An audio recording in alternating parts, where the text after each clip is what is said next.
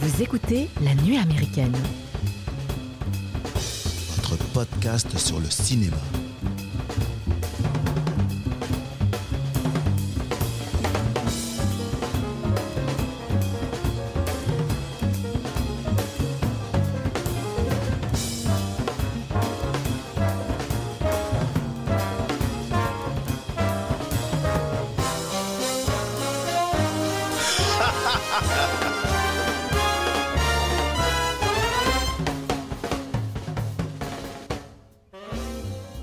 Bonjour les amis et bienvenue autour de la table de la nuit américaine.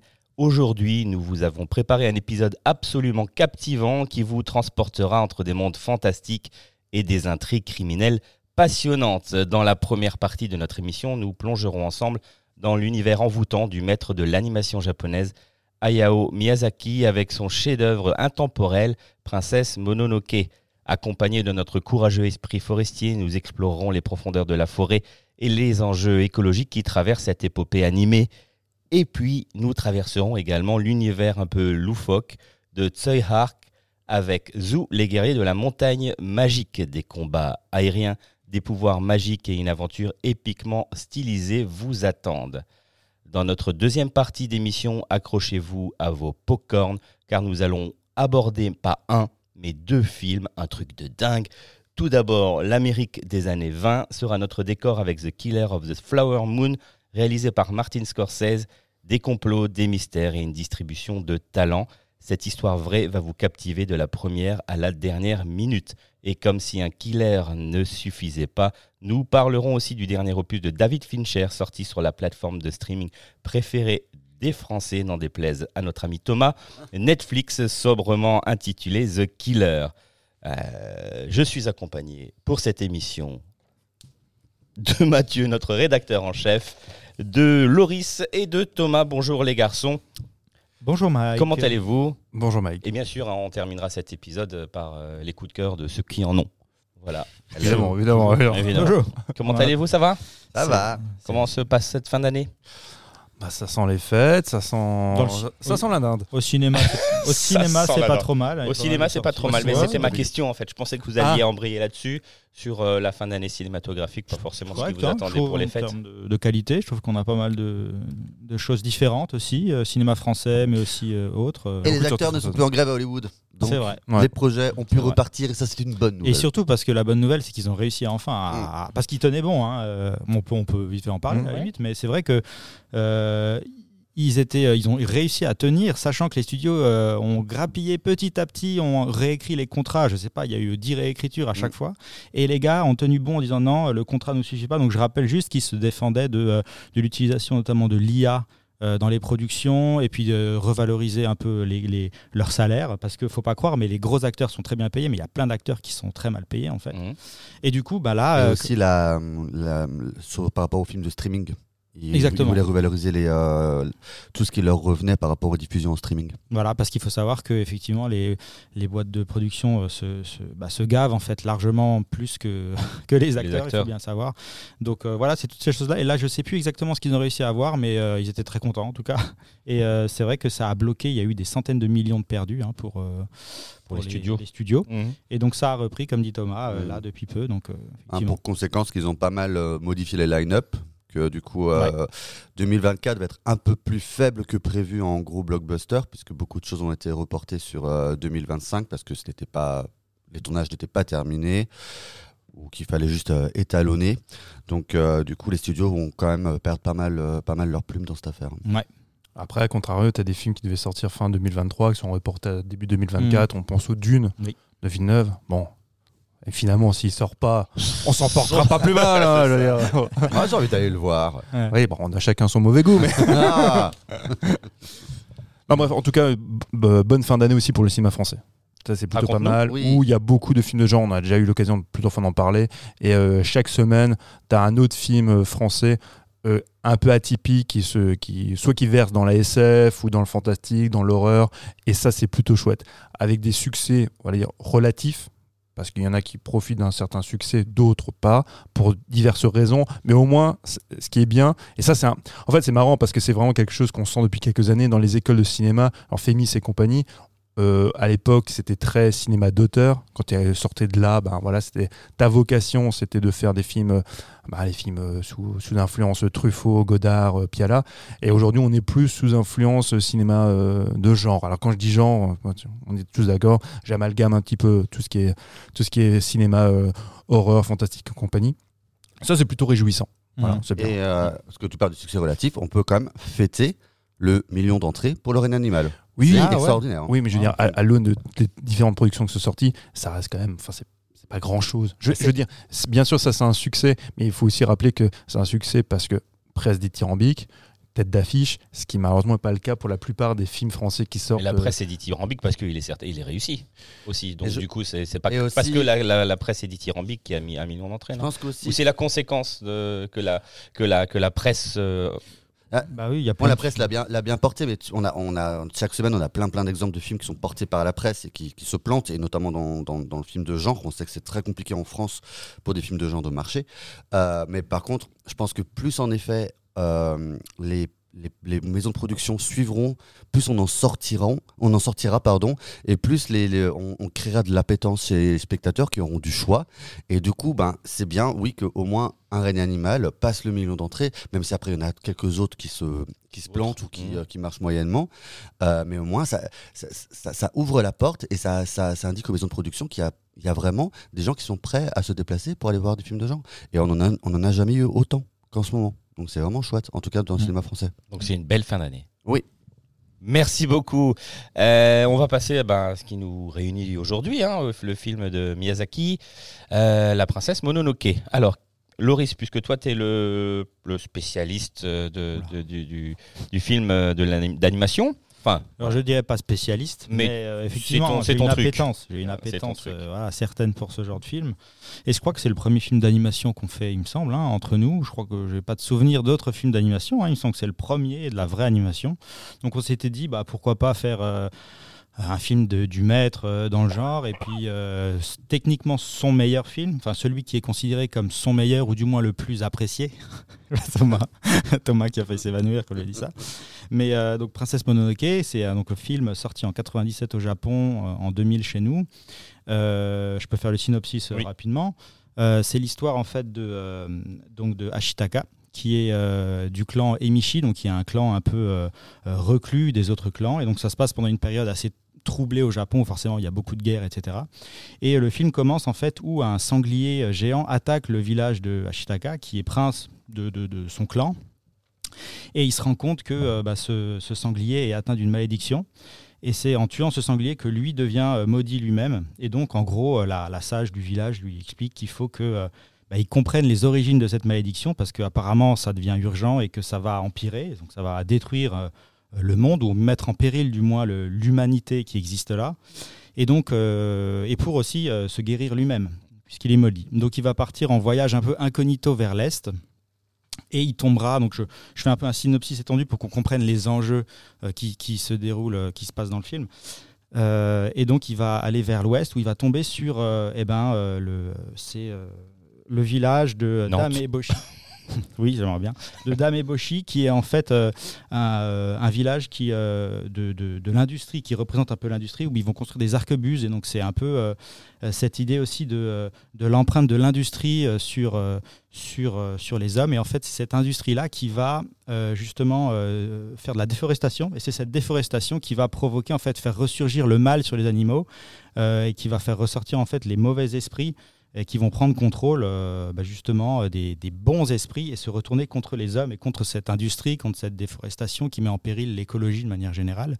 Et donc la princesse Mononoke, elle arrive à ce moment-là, qui est euh, qui est San en fait. Moitié louve, moitié humaine. Qui, est une humaine élevée par, par des louves, donc San qui veut dire trois puisque c'est la troisième de la portée des, des louves. et des loups, donc elle a été effectivement élevée dans la forêt et elle, elle représente, si on veut, le côté euh, écologique et humain qui défend en fait euh, cette nature Greta elle, Thunberg. euh, exactement, c'est la Greta Thunberg sur le loup. Euh, et puis c'est elle en fait qui se bat contre justement le village de Dame Eboshi qui donc euh, représente l'industrie et, euh, et qui défend l'esprit de la forêt. Euh, et donc voilà, donc c'est et puis donc Ashitaka va arriver un peu au milieu de, de cette bagarre là en essayant de comprendre pourquoi la malédiction est, euh, progresse, mais aussi de comprendre pourquoi ben, Dame Eboshi elle, elle veut juste euh, aussi euh, ben, euh, permettre à son clan de, de De vi- de survivre, de survivre. de la vente de ses arquebuses, etc. Donc ça passe par la déforestation, mais aussi comprendre pourquoi il y a l'esprit de la forêt qui veut défendre la, la forêt, les intérêts de la nature, etc. Donc c'est un film qui est euh, euh, alors pas manichéen du tout, c'est-à-dire que euh, et c'est ça qui peut être un peu perturbant, c'est-à-dire qu'on a souvent dans ce film envie de blâmer quelqu'un en particulier pour tout ce mal, mais en fait comme je l'ai expliqué, euh, on peut pas, on peut pas pointer du doigt quelqu'un vraiment, même si effectivement il y a la déforestation, etc. Mais chacun sur- essaye de survivre. Le jeune prince, manière. il est dans ce, dans ce rôle-là, hein, parce qu'il est jamais, il est un peu neutre. Enfin, il Ah. se positionne à un moment donné euh, pour, euh, comment elle s'appelle, la dame qui, qui... Dame Eboshi. Dame Eboshi, il la sauve même de, la mort, etc. Alors que, Alors l'autre, San, lui dit Mais qu'est-ce que tu fais En fait, il faut pas, tu, tu, tu, tu me trahis, tu nous trahis. Donc lui, il est un peu au milieu, un peu la Suisse, quoi. euh, Exactement. Ouais, il, sait c'est pas, ça. il sait pas où se positionner, mais voilà, il essaie de comprendre un peu et de réconcilier les deux. Bah, lui, il a envie, en fait, il est très mélancolique dans son comportement. Il a juste aussi envie de, de sauver, le, sauver le monde sans, euh, Sans haine. sans mettre personne en péril. Voilà, sans haine, exactement.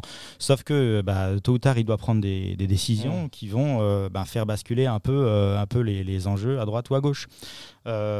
Euh, et euh, donc pourquoi ce film? Parce que aussi il, re- il, fait, il met en valeur beaucoup de thèmes qui sont, euh, qui sont bah, très intéressants. Voilà, à l'époque, c'est par exemple l'empowerment des femmes. Je trouve que la femme est bien mise en avant aussi dans ce film. Euh, quand on va dans, dans le village de Dameboshi, il y a toutes ces femmes qui sont indispensables au village et à son fonctionnement, mais aussi elles ont un caractère bien trempé. Elles, Mhm. se, elles se revendiquent comme, euh, comme, comme voilà. euh, Indépendante. euh, indépendante et mhm. faisant partie intégrante du village et étant essentielle à son fonctionnement. Euh, bah, justement, Dame Eboshi, bah, en fait, on, comprend que même si elle, est- elle a des, voilà, des, des- elle a une volonté de, bah, de, de, de- de prospérer en, faisant cette déforestation, on peut comprendre qu'en tant que femme, elle a dû prendre des décisions très difficiles, qu'elle a connu des choses très difficiles, etc. dans sa vie. Enfin, tu peux le comprendre ça par son comportement, parce que elle est froide, mais elle a quand même une certaine forme de sensibilité, etc. Donc c'est aussi ça qui est, qui est vraiment bien, euh, bien représenté.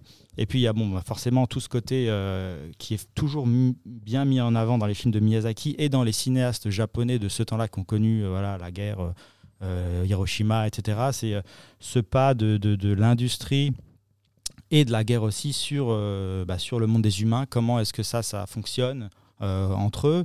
Comment est-ce que euh, euh, bah, euh, que, fait la guerre finalement? Est-ce qu'il y a des euh, bons côtés aussi à la guerre? Euh, Quels sont les euh, Enfin voilà, toutes ces choses-là qui, euh, qui, qui, qui- transparaissent bien dans le film. Euh, euh, et puis euh, c'est représenté euh, voilà, par un, euh, un univers qui est donc euh, animiste. Ça c'est vrai qu'il y a toujours ce côté, euh, les animaux représentent quelque chose, shintoïste, donc euh, voilà, avec des dieux, les dieux de la nature, euh, les dieux...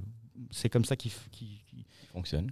qui- voilà c'est euh, et donc c'est euh, voilà donc c'est un des, un des films les plus euh, les plus appréciés entre guillemets qui dure il dure 2h20 il se pour les enfants c'est euh, c'est quand même un tout petit peu violent parce que euh, voilà il y a des scènes euh, un petit peu un peu faire peur je crois qu'il est tu le disais Mike c'était un, un 10 plus hein, Oui. comme comme il est il est noté et euh, ben voilà donc c'est euh, c'est pour moi je sais pas si je dirais que c'est mon préféré mais c'est un de mes préférés euh, euh, un, un de mes films préférés de, de Miyazaki.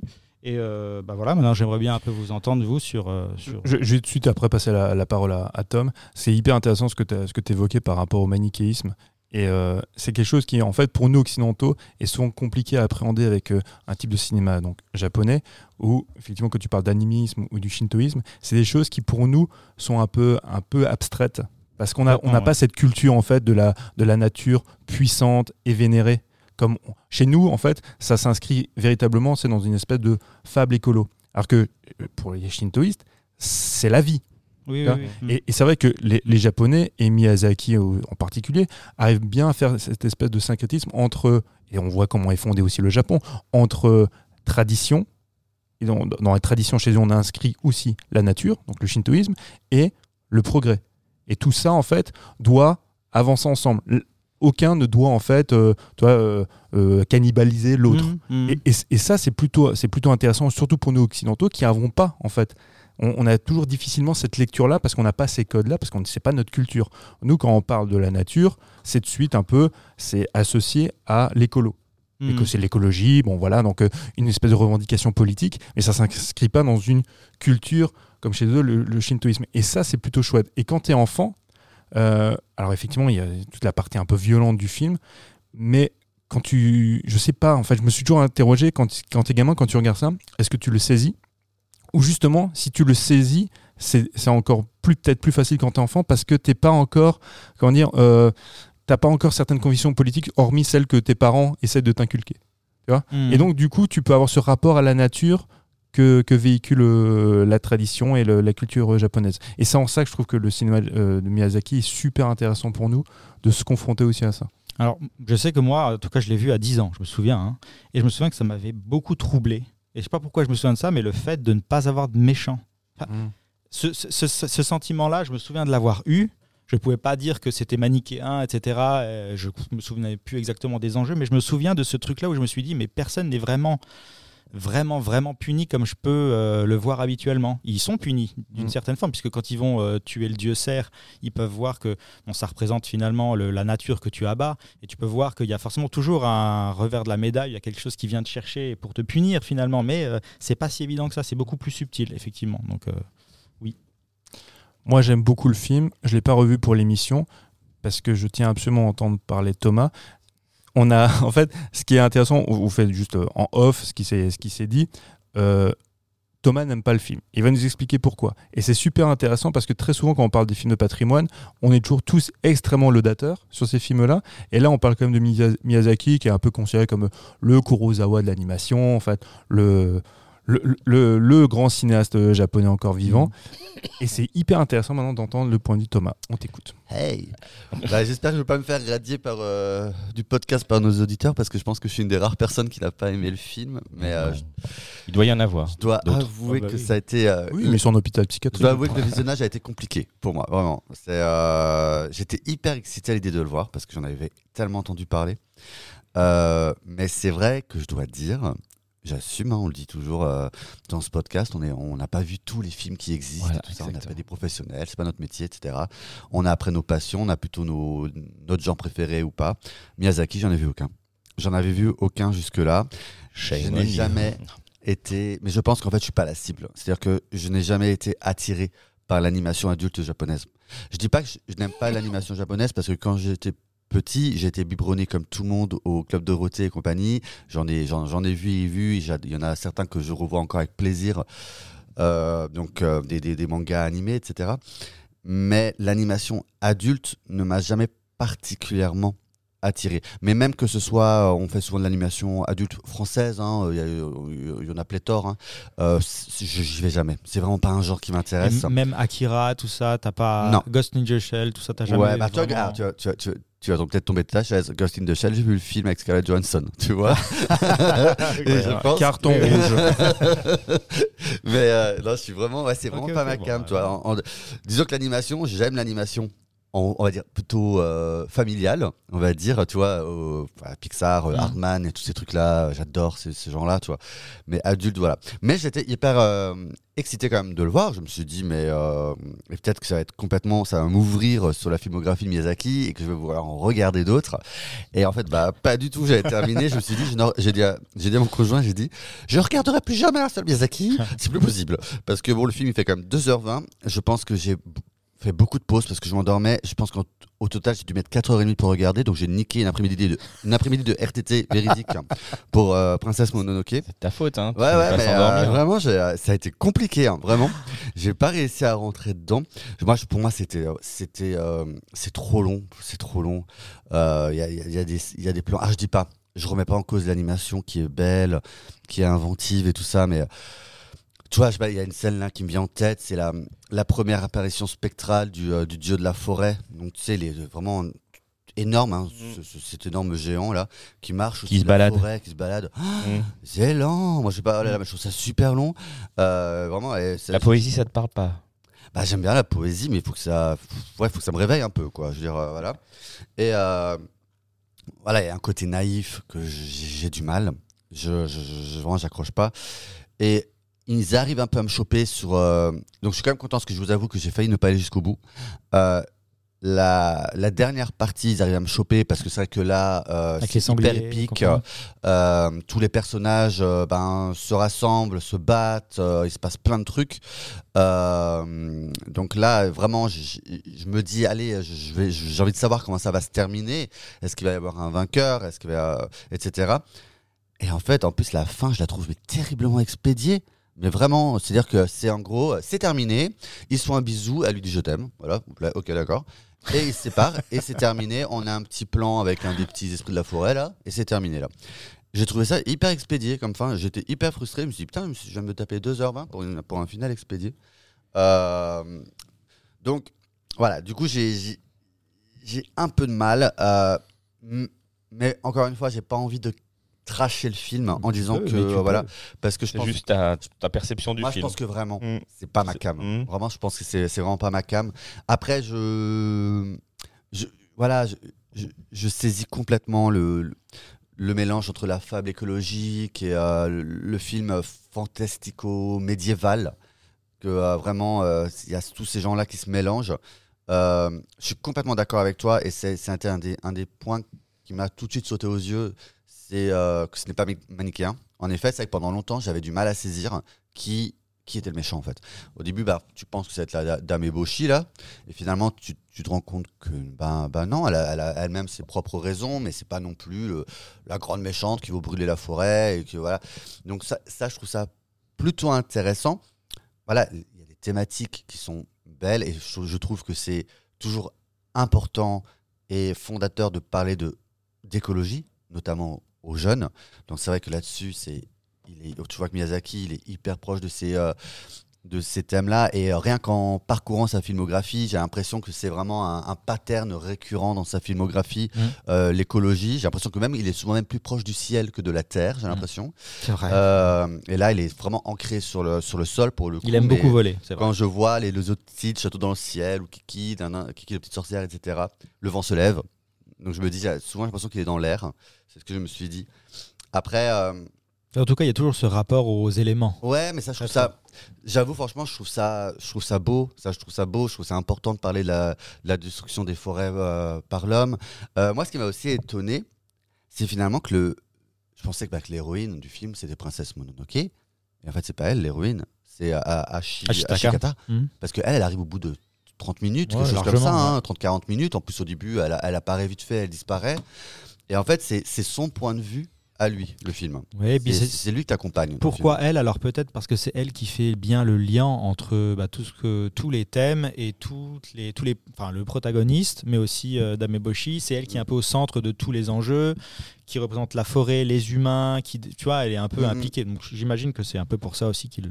Et c'est un personnage, on va dire, plus euh, très caractérisé. C'est-à-dire, voilà, c'est Mm. la, c'est la princesse rebelle qui a du caractère, qui donne des coups au mec, euh, qui, a, qui a- qui a- qui a ses idées, qui va, aller, qui va jusqu'au bout. Lui, Ashikata, c'est plutôt le. euh, je l'ai vu un peu comme le héros, beaucoup plus modéré. hein, tu vois, Plus lisse, le guerrier pacifique. C'est le pacifique, c'est ça. Tu vois, lui, il est dans ce, ce truc très. euh, c'est un idéaliste, en fait. Pour moi, c'est un idéaliste, tu vois, et il essaye de faire le lien entre, ben, entre les hommes, entre la nature, même s'il n'y arrive pas. Et, euh, Mais comme dit, il, il vient aussi d'un clan qui, depuis 5 siècles, vit reclus. ouais, c'est la Suisse, en fait. Bah voilà, Voilà. mais c'est ça. Ils sont, ils sont neutres. il quoi. sait pas ce Ouais, qui ouais. se passe. Donc lui, il arrive vraiment de manière, comme dit Mike, euh, aussi, Mm. euh, tu vois, euh, Mm. sans, sans a priori. Je, ça, vraiment, j'ai- j'ai aimé être surpris par ce personnage-là. Et voilà, c'est pour ça que, encore une fois, je, je trouve qu'il y a des. Il y a des belles choses. Je, je, salue. bah, je vois vraiment que c'est un poème barbare. En fait, moi, j'ai vu un poème barbare euh, où- et qui plus est doublé d'un manifeste écologique qui me plaît particulièrement. Après, voilà. Sur, mais je reste très froid. En fait, moi, je trouve que j'ai pas eu d'émotion. Tu vois, j'ai pas eu. euh, J'aurais. euh, moi, j'ai besoin d'émotion et je, je, je reste complètement en dehors de tout C'est ça. drôle, ouais. Non, mais c'est très euh, intéressant. C'est très ouais. intéressant que tu dises ça parce que souvent, en fait, Miyazaki est considéré comme le l'auteur d'animation le moins froid qui existe entre guillemets parce que euh, il y a notamment enfin je dis ça euh, j'ai à titre d'exemple une, une vidéo qui a tourné sur lui je sais pas si vous l'avez vu où c'était assez drôle dans les studios Ghibli ils avaient invité en fait toute une équipe d'ingénieurs euh, de l'IA japonais de l'IA japonaise pardon et ils étaient, cette équipe était censée lui montrer en fait la démonstration de l'IA et comment l'IA permettait de recréer des personnages via ordinateur, quoi, un genre d'animation, et en fait ne plus avoir à dessiner forcément des animations compliquées, etc. C'est super drôle. Parce qu'en fait, tu as donc cette équipe d'IA qui, qui représente un peu le côté très très froid de l'animation, et tu as Miyazaki de l'autre côté qui doit regarder ça, et tu le vois littéralement se décomposer au fur et à mesure de la présentation, oui. Et à la fin, il, leur, il les éclate devant tout le monde en disant, en expliquant que, ben, euh, les gars, moi je fais de l'animation, je fais de l'animation justement euh, avec le cœur. Quand je dessine, je mets un peu de moi, je prends toutes mes, inspirations, etc. Je, suis un humain qui dessine, et ça, ça m'intéresse pas. Donc c'est pour ça que c'est euh, assez drôle. Mais euh, clairement, euh, Miyazaki, c'est quelqu'un qui justement essaye de toujours se rapprocher de l'humain et d'être voilà très très connecté. avec, avec nos problèmes un peu du quotidien, etc. Et, tu peux le voir dans, pas mal de ses films. Alors, est-ce que du coup, c'est la question que je me suis posée et que je te pose à toi qui en as vu pas mal de Miyazaki, je me suis dit, en fait, peut-être j'ai commencé par le mauvais, enfin, pas, pas mauvais en termes de qualité, mais par le mauvais Miyazaki pour euh, quelqu'un qui n'est pas forcément un féru euh, d'animation japonaise, etc. Peut-être qu'il y en a qui sont peut-être plus accessibles comme porte d'entrée. Et euh, j'ai commencé par un qui est peut-être trop dur, trop âpre, trop difficile. Est-ce que si maintenant tu devais me dire, voilà, ton premier, si tu devais dire à un, à un copain qui est pas hyper fan, commence par celui-là. Tu lui dirais lequel? Bah, le voyage de Chihiro, clairement. Parce que, euh, bah, Princesse Mononoke, effectivement, est euh, celui qui est le plus apprécié. Parce que j'imagine que quand tu connais un peu le, son cinéma, etc., c'est un peu le- son, opus magnum qui réunit pas mal de, thèmes et de choses qu'il sait très bien faire. Mais le voyage de Chihiro, c'est celui que tu peux voir avec euh, n'importe qui, un enfant, euh, tout passe très bien. Et puis, euh, ça raconte l'histoire d'une petite fille qui traverse voilà, un tunnel et qui arrive dans un monde un peu magique où il va se passer plein de choses. Donc, il y a aussi. tout un tas d'autres thèmes qui sont évoqués, la relation entre les enfants et les parents, euh, ta place dans la société, etc. Donc plein de thèmes qui sont beaucoup plus aussi euh, peut-être faciles à Terre à terre. plus voilà, plus chaleureux, euh, tu mm. vois. Je sais pas comment le dire, mais ça doit être un peu ça. Et, euh, et puis le personnage est incroyable. C'est, euh, tu t'attaches très très vite. euh, Il y a beaucoup moins de distance, si tu veux, là, émotionnelle entre toi et les, forcément les personnages de Princesse Mononoke. Des fois, tu peux être un peu plus. Alors, alors que là, la connexion se fait beaucoup plus vite. Et euh, voilà, c'est celui-là que je conseille en tout cas. Moi, c'est mon top 3. Si je devais faire mon top 3, c'est Mononoke, Shiro et puis Nausicaa, qui est, euh, qui est aussi considéré comme un des meilleurs parce qu'il attaque pas mal de thèmes euh, qui sont chers. Là, et puis là, comme l'écologie notamment, euh, des choses comme ça. Donc voilà, il- mais après, techniquement, je te dirais de les regarder. les regarder tous. Mais Porco Rosso, par exemple, est excellent dans sa, son, sa critique du fascisme. Euh, tu vois, euh, ça c'est aussi drôle. C'est l'histoire d'un- d'un pilote d'avion qui se transforme en cochon. Alors pourquoi transformer en cochon? Tout expliqué, mais euh, c'est ce gars qui va piloter un avion et qui va friter tous les fascistes euh, qui, qui voient. Donc si tu veux, c'est aussi complètement. Euh, tacle aussi d'autres thèmes et euh, une autre manière de- d'appréhender, euh, tu vois, ces sujets-là. Bon, ce, bon, ce qui est beau, c'est que le, enfin, le gars, aujourd'hui, il a, il a 84 ans. Ouais. Et, là, il vient quand même euh, de sortir, hein, euh, bah, il n'y a pas longtemps, Le Garçon et le Héron, Son dernier, son normalement. dernier en date. Et, ça, euh, fait ou 10 son ans dernier, qu'il nous, ça fait 10 ans qu'il nous annonce. que chaque fois, le son- dernier. Ouais, ouais. Le vent se lève, ça doit être son dernier. Ouais. Enfin, c'est- ce sont les petits films testamentaires qui reviennent tous les 10 ans. Bah, bah, tu sais, c'est comme Sardou qui dit à chaque fois que c'est ça. Oui, c'est ça. C'est ça. hein. C'est ça. Et, euh, et, et enfin, c'est quand même une belle perf parce que le, là, le film, au, au niveau du box-office, est sur le point de, de- de dépasser tous les autres, Shiro compris, et Ouais. euh, il devrait devenir, le, le- en tout cas en France, le plus le, regardé. le- le Miyazaki le plus regardé. Ah, le Miyazaki. le- Ouais. Wow. Pourtant, comme je te le disais avant, c'est euh, considéré en termes de qualité. euh, voilà, si, pour les, ceux qui aiment le Miyazaki, pour l'instant, il est plutôt dans le ventre mou. Quoi. Il n'est pas Mm. vraiment. C'était pas non plus un- apparemment un, un chef-d'œuvre à, à tout point de vue. Mais euh, Moi, je suis un peu pessimiste pour toi, Tom, parce que si, si t'as pas aimé Princesse Mononoke, même le voyage de Chihiro, que moi j'aime beaucoup, moi le voyage de Chihiro c'est mon préféré, je pense que ça va être un peu hard quand même. tu penses? Ouais, parce que même si, comme tu disais, effectivement, il y a ce côté chaleureux, parce que ça, ça, ça, nous, rap- ça nous renvoie à notre enfance, à nos rapports aussi à l'imaginaire, aux parents, tout ça. euh, L'imaginaire, justement, qui est, qui est construit, qui est quand même typiquement japonais. Parce qu'on pourrait dire, oui, il y a un côté Alice au Pays des Merveilles, mais là, pour le coup, c'est des codes très, très japonisants. Et euh, c'est un, c'est un peu hard, tu vois. Si déjà, Princesse Mononoke, tu dis, bon, là, c'est un peu chiant, là, ça me saoule, machin. J'ai j'ai peur que Voyage de Chihiro soit pareil. Moi, je, je conseille, bon, je suis un peu comme toi, moi, je conseille toujours ces deux-là. Princesse Mononoke et Voyage de Chihiro, mais surtout aussi Porco Rosso. Porco Ouais. Rosso, moi, je l'ai vu quand j'étais quand j'étais gamin, et euh, ça, c'était vraiment chouette. Mais parce que, Par la thématique euh, abordée à part la thématique et même par le héros, alors D'accord. Ah, il est génial. hein. le, le héros est génial et ça, me, ra- et ça rappelait beaucoup justement, t'évoquais, c'est les dessins animés qu'on regardait dans notre enfance euh, issus du club Dorothée. C'est un peu ça. Il y a, il y a de Ouais. ça. Beaucoup. Donc pour moi, quand j'étais gamin, commencer par Porco Rosso, c'était la meilleure porte d'entrée. Alors je savais même pas, je regardais un Miyazaki. hein. Pour moi, c'était un, dessin animé comme je regardais chez Dorothée. Et, euh, et je pense que ça, quand t'es gosse, c'est euh, c'est un bon film Porco Rosso. Et Et Totoro. Ah, Totoro. euh, Non, Alors, Parce que je vois sur l'affiche cette grosse peluche qui a l'air trop Ouais, chou et tout. ouais. C'est pas mon préféré. moi non plus, moi. hein, tu vois. euh, Ouais. Pourquoi? C'est difficile à dire, mais chacun se fait son opinion. Après, moi, je trouve qu'il se passe un peu moins de choses. Il y a, voilà, il y a.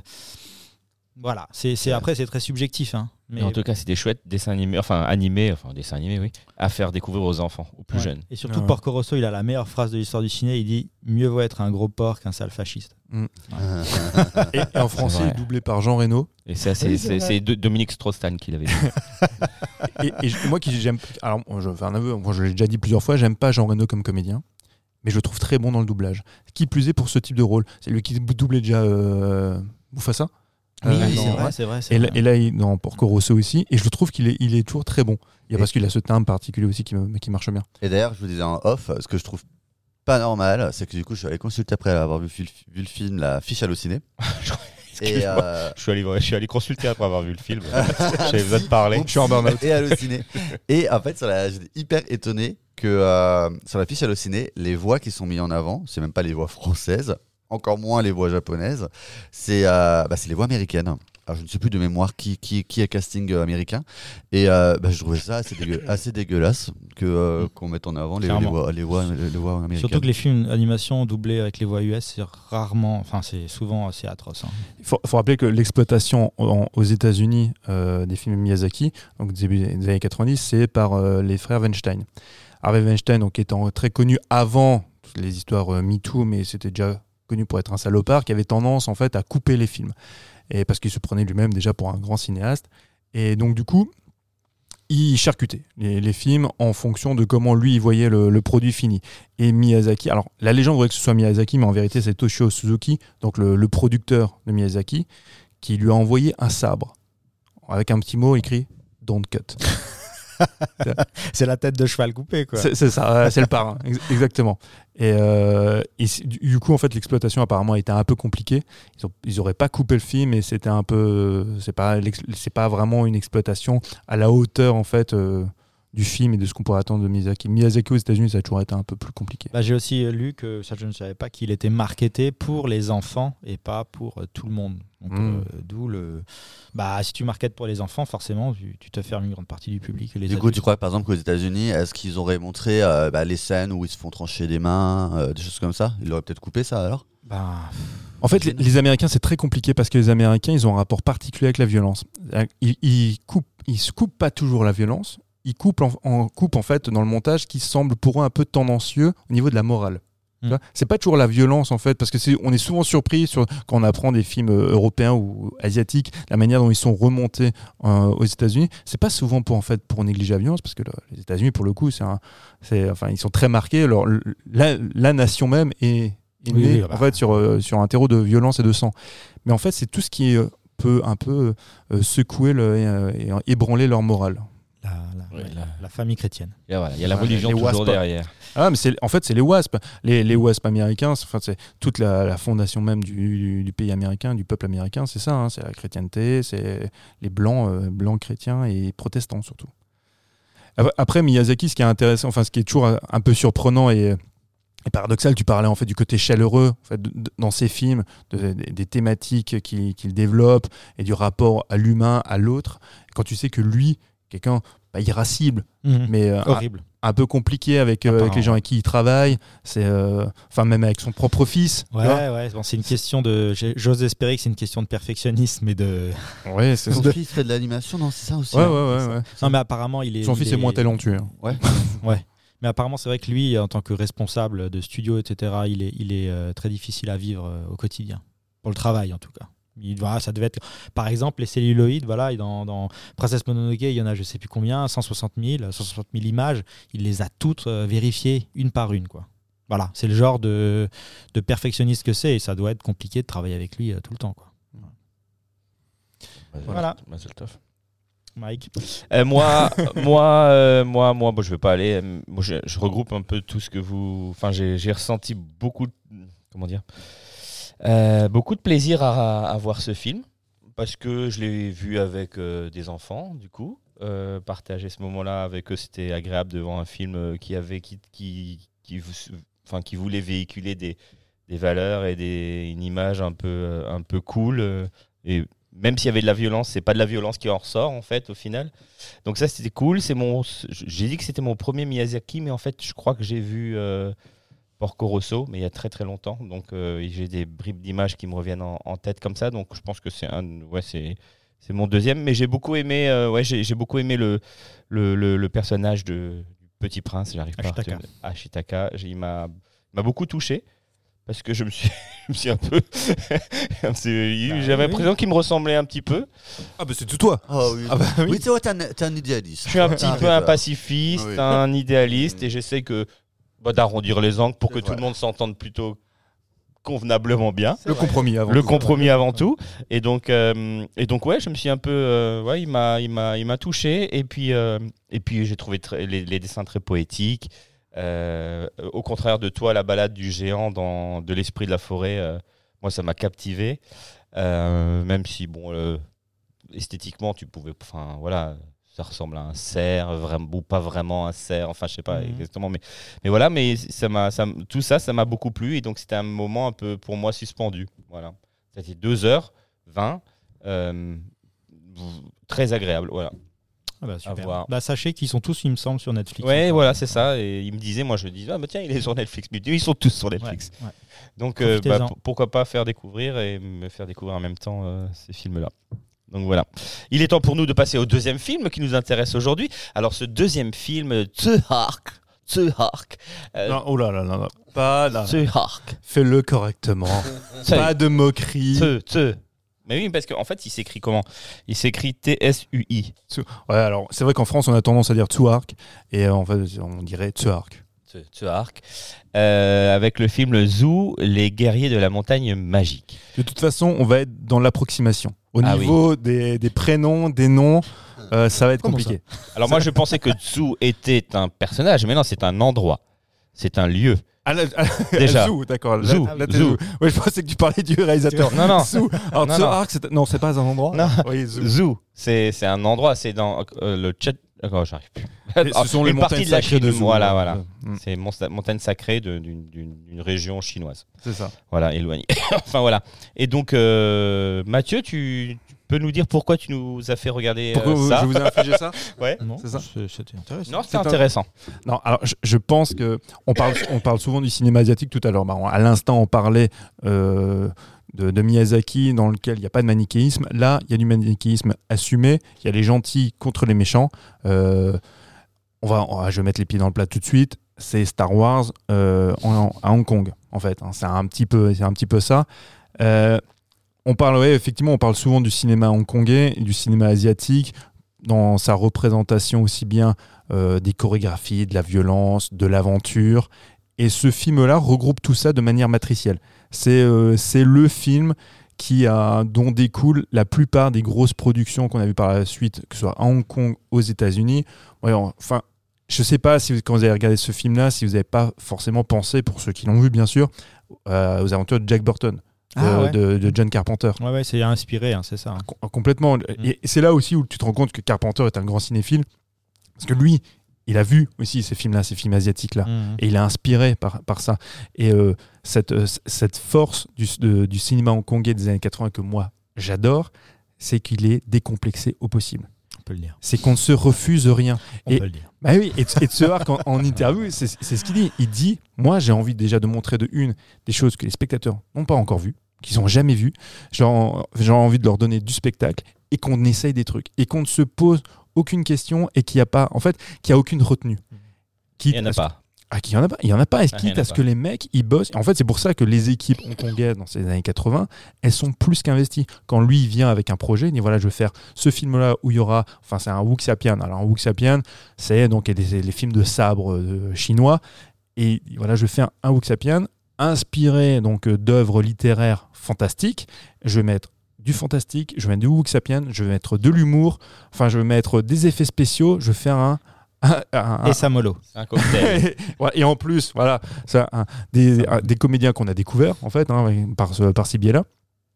Et il dit, voilà, je veux proposer ça au public. Évidemment, quand le film sort en 83, il est un peu trop novateur et le film n'a pas marché. Le film, même à Hong Kong, ça a été un flop. Il Pour- est sorti à Hollywood. Il est sorti. Il a une sortie mondiale? Alors, il a eu sortie mondiale bien plus tard. Je Ah oui. sais. Alors, moi, je, je peux pas parler pour les États-Unis, mais je sais qu'en France, on a eu de la chance. Et enfin, ce sont tous ces films-là qui sont sortis par le biais de HK Vidéo. Donc, HK Vidéo, c'était VHS quoi. Voilà, c'était Christophe Gans qui, euh, Ah qui, gé- qui gérait ça.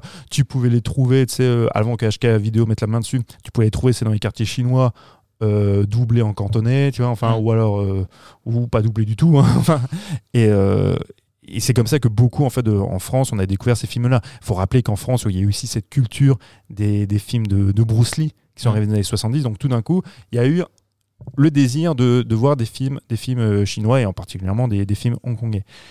Ce, Tsuar, quand il débarque, quand il fait ce film-là, c'est un féru de cinéma, c'est un fan hardcore. Et quand je dis que c'est un fan de cinéma, c'est pas juste le cinéma cantonais, c'est qu'il a vu les films européens, il a vu les films américains, il veut faire du cinoche. Et je parlais en fait de l'implication des techniciens, des gens qui font ces films-là. Bon, alors tu vas me dire, oui, en Chine, c'est un peu normal, mais les mecs comptent par leurs heures. Ils disent, si j'embauche des gars pour faire ce film-là, je dis que sur le papier, il va se passer ça et ça.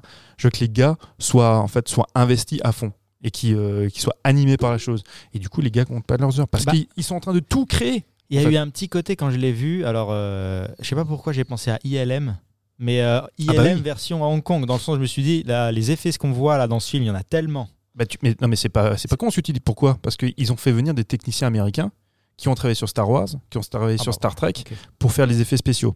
Seul problème, c'est quand, les- donc quand ils font venir. C'est le plus gros budget en fait euh, chinois à l'époque. hein. Mais quand les mecs débarquent et quand on leur dit voilà ce qu'on veut, ils disent ok, alors c'est peut-être votre plus gros budget, mais il manque la moitié. hein. Ah ouais, ouais, ouais. On va, on va Mm. pas y arriver jusqu'au bout parce que aujourd'hui, il y a certains effets spéciaux, je pense surtout au final, Mm. où c'est un peu cradingue. Ça a très mal vieilli. Je pense que c'était déjà dépassé même quand c'est sorti. Tu vois parce que quand tu compares effectivement ce qui se faisait avec Ah oui, Star Wars, Star 83, Trek, oui. tu vois, 83, c'est déjà, déjà dépassé. Mais il n'empêche, si on fait abstraction un peu de ça, de ce côté un peu crado de certains effets spéciaux, c'est d'un dynamisme, c'est d'une mise en scène complètement échevelée, complètement folle, j'allais dire débridée, mais ce serait un petit peu malvenu. Mais c'est- riche, quoi. C'est c'est d'une Mm. puissance et c'est. En fait, pour nous, euh, alors maintenant, on ne devrait plus avoir cette excuse comme quoi euh, c'est compliqué pour nous d'appréhender ce type de film avec ce- cette hybridation des genres, avec la comédie chinoise qui est quand même assez particulière, qui sont très enfantines, très tarte à la, tarte à la crème, avec le poisson qui parle, ce genre de choses, tu vois, qui peut pour nous être un peu compliqué. Pour les Chinois, c'est normal. Ça- ça- ça- ça- tout ça, ça coule. Mais je veux dire, quand tu vois les, quand tu vois les, euh, que ce soit les chorégraphies, les combats, les mecs qui volent, enfin, Ah ouais, non mais c'est hallucinant. tout ce qu'on- une idée tout- par plan quasiment. c'est ça. enfin. Ah oui, oui. Ça fourmille d'idées, Ah ça, ouais. c'est clair. Et ça n'arrête plus. Quand le film débute, en plus, il y a, il y a toujours, alors sous couvert de faire un film euh, d'exploitation, un film de genre, comme le faisaient les Américains aussi, en contrebandier, on, on y insère un petit, un- une petite lecture politique, tu vois. Un- Mhm. le film débute où ce sont, parce que c'est à l'époque de la guerre des clans, tu vois, en, en Chine, tout le monde se tape dessus, mais personne sait euh, contre qui il se bat ou avec qui il est. Donc il y a des alliances un petit peu, tu vois, qui se font comme ça euh, rapidement. Et, euh, et même le, le côté très chevaleresque c'est de ces films-là où, le- où le héros est brave, bah, les héros, en fait, ils font les morts au début. Ouais, ouais, ils veulent se barrer. hein, Ils veulent se barrer. Dans le cinéma, en fait, dans le cinéma hongkongais, dans le cinéma chinois, c'est-à-dire dans les années 60, 70, tous les films de la Shaw Brothers ou quoi, ou même Harvest, hein, euh, Golden Harvest là, qui, qui produit ce film, il n'y a pas ce côté-là. Il y a la, le brave. Le héros est forcément brave. Le héros, il va pas se planquer, il va dire écoute, euh, on fait genre les morts et puis après on se carapate. Ça n'existe pas, tu vois. Et que le, ce soit le sidekick comique qui devienne le héros, Ouais. ça n'existe pas. Même encore aujourd'hui, le sidekick comique, il reste le sidekick comique. C'est tout. Là, Mhm. ça devient le héros. Et tout ça, en fait, c'est tellement novateur et, tel- et tellement fou que je trouve que c'est passionnant. Alors je reconnais, parce que j'anticipe un petit peu tu vois, le- les critiques, je, je reconnais qu'il y a des choses qui ont effectivement, comme je les ai tout à l'heure, très mal vieilli. Mais si tu prends ce film à l'aune de tous les films en fait asiatiques, de Wuxia de Kung Fu, de peu importe, de ce qu'on a vu des films américains, des Matrix ou quoi, euh, c'est la base, quoi. C'est le film séminal. Hmm. Il y, a- il y a eu un film qui est sorti un an avant, qui d'ailleurs est pas trop mal, euh, qui s'appelle. euh, je l'ai noté parce que je me souviens, Buddha's Palm, qui est sorti en 82. Alors, il est beaucoup moins bien au niveau, des, au niveau de la mise en scène, hein, c'est pas de ce arc. Par contre, ce qui est paradoxal, il- les effets spéciaux tiennent mieux. Parce qu'ils en ont fait moins. Ok. Ils ont aussi fait genre des rayons laser, on se, Hmm. avant, en faisant des coups de poing, on se balance des rayons dans la gueule. Mais ça a mieux vieilli Hmm. bizarrement parce qu'ils en font parce que voilà il n'y a pas une profusion parce que ce film là, là par contre le Zoo c'est la profusion à tous les niveaux Ah, la- le montage, euh, le- les monteurs, euh, bravo à eux. Ah hein, ouais, parce ouais. que ah, sans LSD, tu peux pas le faire. Ah non bien. c'est clair Les Ah. dos qui gonflent, là, moi, j'ai- qui Bah, m'a c'est- impressionné, c'est c'est ce le mec avec le dos qui gonfle comme ça, là. Ah oui, oui, oui. Ouais, c'est vrai, c'est vrai. C'est assez impressionnant. Ah ouais, ouais. Je trouve ça bien fait, enfin, bien fait.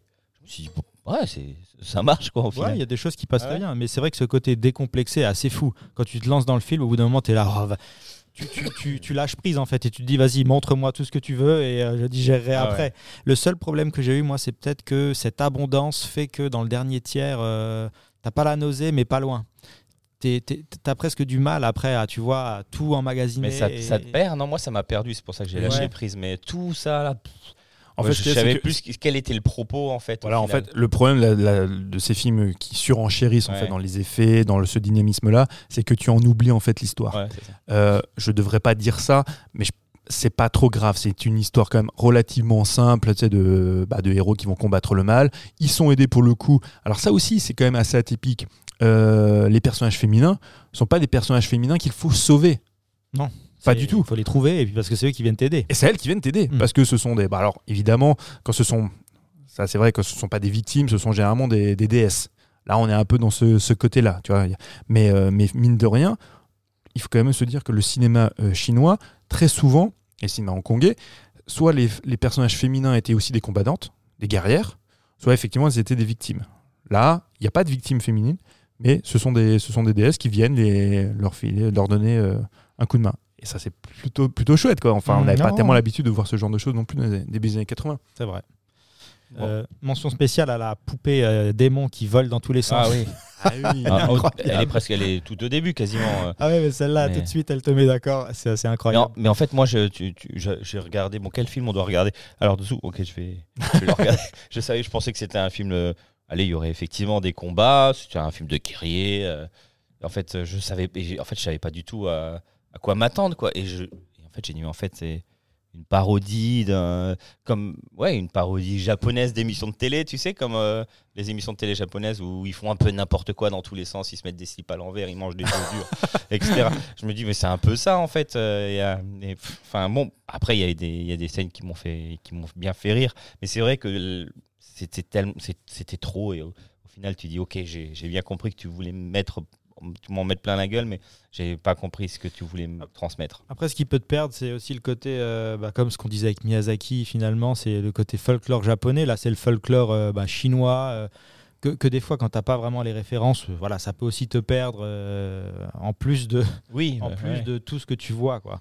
Mais euh, moi j'avais juste peut-être une question, c'est le côté euh, est-ce que en, en faisant ce film, en plus d'avoir euh, donc une démonstration technique, etc., de se faire plaisir sur le, est-ce qu'il y avait une critique de la politique guerrière euh, chinoise? Est-ce qu'il y avait une critique sur, euh, tu vois, euh, Si, c'était juste comme disait au début, c'est par rapport aux alliances qui se faisaient c'est dans les clans, ça, mais qui est vraiment, enfin, c'est plus une critique d'un d'un passé historique de la Chine.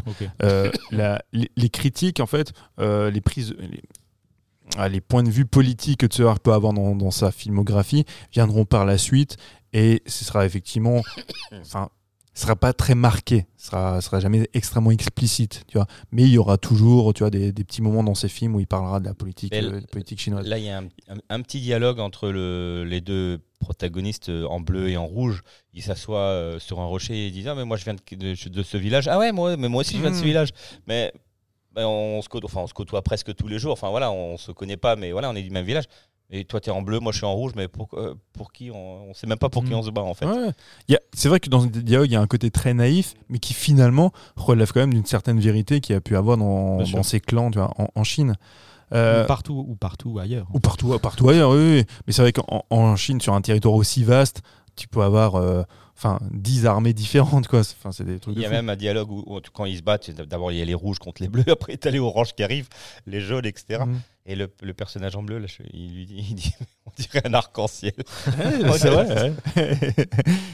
Oui, bah, il y a, y aussi ce côté un peu, voilà, c'est les rouges contre les bleus, contre les jaunes, contre les verts, contre Ouais. les- qui a un côté un peu, euh, pas clownesque, mais pas loin Bah, sur, euh, si, un peu quand Si, même. si, c'est vrai. sur le côté de la guerre. Mais après, il y a, c'est, enfin, tu- tu vois, qui est vachement, euh, enfin, au-delà de la- sa passion pour, pour le cinéma, ce qu'il aime aussi beaucoup, c'est euh, l'opéra chinois.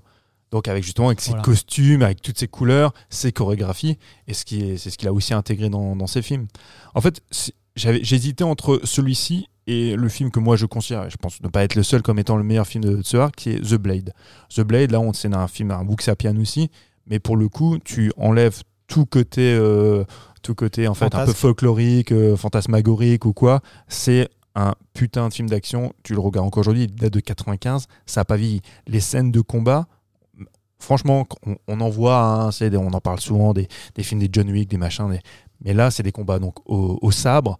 C'est incroyable. Tu te demandes comment ça se fait que les guerriers sont pas morts. Pour le coup, ils ont tous été blessés. hein. parce que c'est là, pour le coup, c'est extrêmement violent et c'est impressionnant. Essayez de vous le choper. Donc, The Blade, j'avais hésité donc en fait avec celui-ci, mais je me suis dit que ce serait plus pertinent de prendre Zoo, même si je suis persuadé que vous auriez préféré The Blade à- après la lecture du, du film. Zoo, c'est parce que c'est. Je pense que culturellement, c'est important d'avoir vu ce film. Tu te dis, si je vois ce film-là, je comprends après. Enfin, comment on en arrive en Europe à apprécier le cinéma chinois, comment à Hollywood on arrive à produire des films, bah même le film de Carpenter, comme disait Jack Burton, comment on arrive par la suite avec un succès immense que fut Tigre et Dragon, bah, ça vient de là. C'est parce qu'à un moment donné, il y a des cinéastes, alors je parle pas d'Angly, parce tu vois, lui, il a connu évidemment ce, ce cinéma chinois-là, mais des, des cinéastes et des producteurs américains, jeunes à l'époque, qui ont découvert ce, ce film-là, et ces films-là qui ont dit, oh putain, je, je- il faut Oui. qu'on fasse ça, il faut qu'on introduise ça euh, tu vois, aux États-Unis. maintenant, je vais pas te le cacher, quand tu le vois, en fait, tu sais, tu te doutes Oui. qu'il a transpiré dans plein d'autres films et il a voilà, influencé plein, plein, plein de réalisateurs. Ça se, ça se sent, quoi, c'est Mhm. clair. hein. Et puis, euh, donc, euh, voilà. bah, Tsuar qui a une petite carrière américaine. Il faut, rappeler qu'après les, insuccès, parce que ce film-là n'a pas eu de succès, il a produit des films. Donc euh, les films qu'il a produits euh, à Hong Kong, c'est les films de John Woo, Syndicat du crime, ce genre de choses. Donc des films qui ont eu beaucoup de succès, qui pour le coup aussi ont une influence énorme sur le cinéma mondial et américain en particulier, parce que les gunfights qu'on a pu voir dans le cinéma américain, euh, John Wick vient pas de nulle part. voilà, c'est ça, on va dire post, post mi-temps des années 90. Enfin, ça vient de là, ça vient de ce cinéma hongkongais. Et, euh, et c'est Tsuar qui produisait, qui produisait tout ça. Il a fait donc une incursion à Hollywood parce que notre ami euh, Jean-Claude Van Damme, qui est quand même un fan de cinéma hong- hongkongais, qui avait fait venir John Woo, on en a déjà parlé, et il a fait venir aussi Tsuar. Ça s'est évidemment très mal passé avec euh, des films euh, pas très bons. Bon, il y en a un qui est un peu rigolo, ça reste quand même euh, Piège à Hong Kong.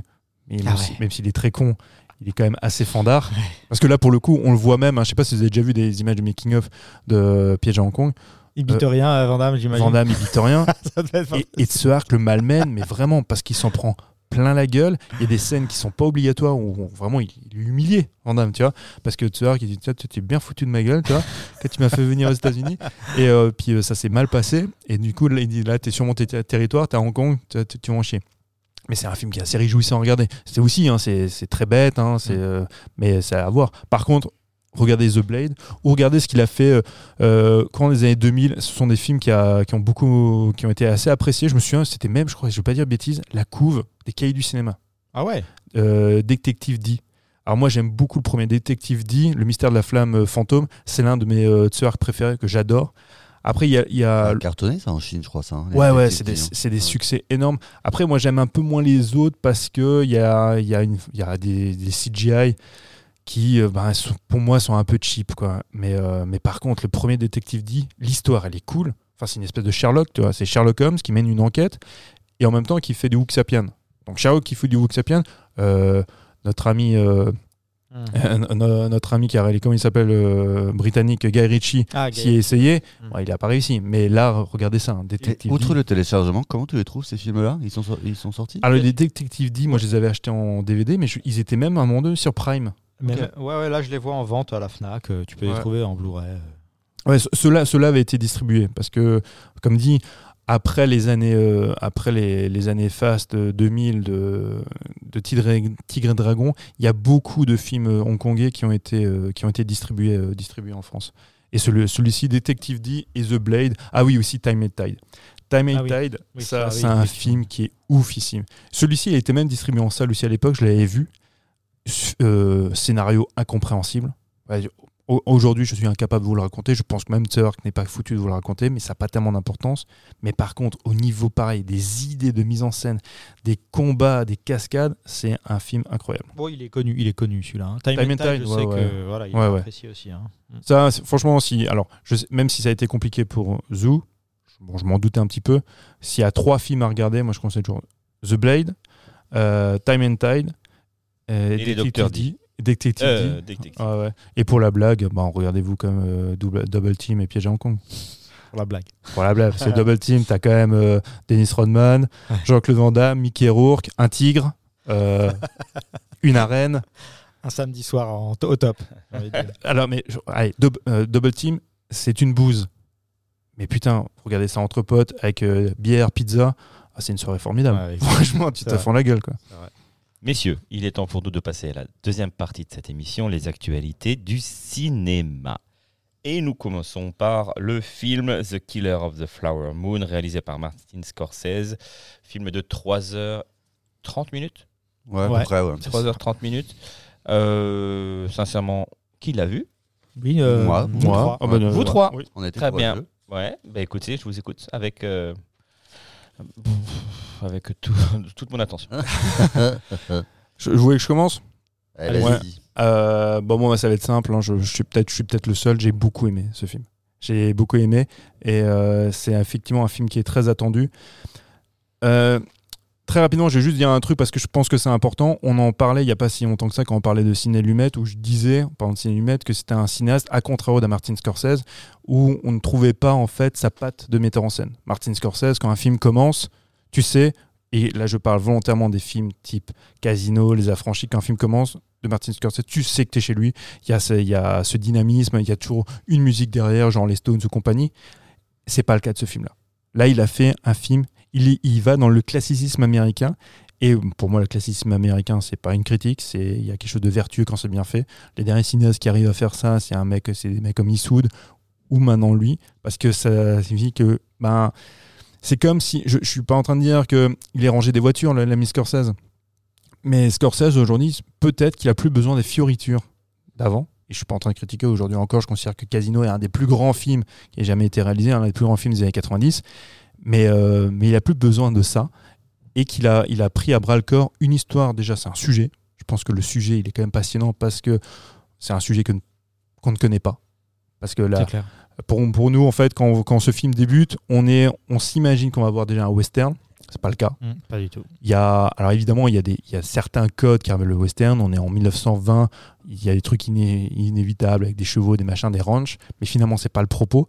On voit des Indiens, donc euh, les Osages, les Osa- Osages, euh, ces tribus indiennes qui sont, ben, finalement, on voit des images qu'on n'avait jamais vues. Parce que nous, quand on parle de- des Indiens dans, au cinéma, ben, c'est génocide. Donc soit ce sont des Indiens qui sont les méchants, dans les premiers films de Ford. Après, ce sont les Indiens qui sont finalement des gentils, qui sont soi-même des gens proches, bah là pour le coup des animistes aussi, proches de la nature, tout ça, et qui, euh, qui révèlent en fait euh, soit les patients tristes de- des colons ou en même temps qui vont les révéler eux comme des comme se disant il faut se rapprocher de ces populations-là parce qu'elles ont des choses à nous apprendre. Et là on voit des choses qu'on n'a jamais vues. Mhm. Si tu regardes le film et tu connais rien de l'histoire et que tu n'as rien lu sur le film, rien du tout, que tu es vierge d'informations, tu as l'impression qu'on est dans de l'allégorie. Parce qu'on voit des Indiens qui sont en train de vivre comme des bourgeois. Et si tu dis, il y, a- un message derrière, il y a une allégorie, en fait, tu te rends compte que non, c'est vrai. Ces gens-là ont eu donc des terres, en fait. Ce qui est marrant, le paradoxe, c'est qu'on les, on les a virés de leurs terres pour leur donner d'autres. Il s'est avéré que sur ces terres-là, il y avait du pétrole, il y avait de l'or noir. Mais comme on est en début du 20e, on est dans les années 10, 1910, on, on pouvait pas les tuer comme on faisait avant parce qu'on est dans une espèce de contrition. Donc on va dire bon bah maintenant faut qu'on les accepte, on Ah, peut pas les merde. guerrier. Mais par contre ce qu'on va faire, c'est qu'on va faire un une espèce de d'autres géno- un génocide d'un un peu nouveau À long terme. à long terme, sur la durée. Donc on va se mettre en, ouais, c'est ça, on va se mettre en couple avec eux, on va leur donner en fait une rente, comme ça ils vont vivre comme des bourgeois. C'est le cas, on voit, il y a des belles robes. L'héroïne, t'as l'impression que c'est Scarlett O'Hara, c'est dans Autant n'importe le vent. Et puis on va se mettre en couple avec eux. Et puis on va avoir des enfants. Et comme ça, on va éteindre en fait toute ce- cette population-là.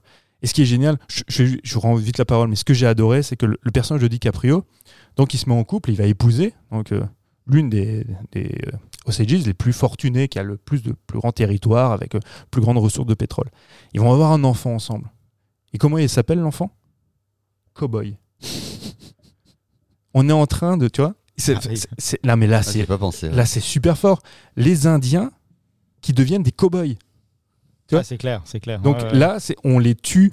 C'est enfin, c'est on n'est plus dans le sang mêlé. C'est que là, on, on tue même la notion même allégorique du de l'Indien On- Mhm. pour le remplacer par des cow-boys. Ce qui est terrible, c'est que jamais une seule seconde, ils se doutent qu'ils sont en train d'être euh, tués à petit feu. Et ça, c'est ça qui est terrible dans le film parce que tu, ça Oui, se déroule. hein. Ouais, ouais. Ouais, il se, se déroule devant tes yeux et t'es là, mais comment vous pouvez encore avoir 100% confiance sachant que vous voyez Bah, même son personnage à elle, tu te dis, mais à un moment donné, elle, enfin, tout- toute la partie, on va pas trop spoiler, mais à un moment donné, elle, est, euh, elle tombe malade, et ce n'est pas un accident, on va dire, et euh, tu te dis, à un moment donné, elle va se rendre compte de ça, elle va quand même comprendre le, euh, que- qu'elle est en train de se... euh, de qu'elle est manipulée et euh, qu'on la rend malade. Hmm. Et en fait, pas du tout, elle, s'en- elle ne, elle ne s'en rend pas compte, en fait. Mais après, ce qui, elle, elle a aussi, alors, avant, on va pas spoiler, mais effectivement, elle va être soignée d'une certaine manière. Mais elle chope quoi? Elle chope le diabète.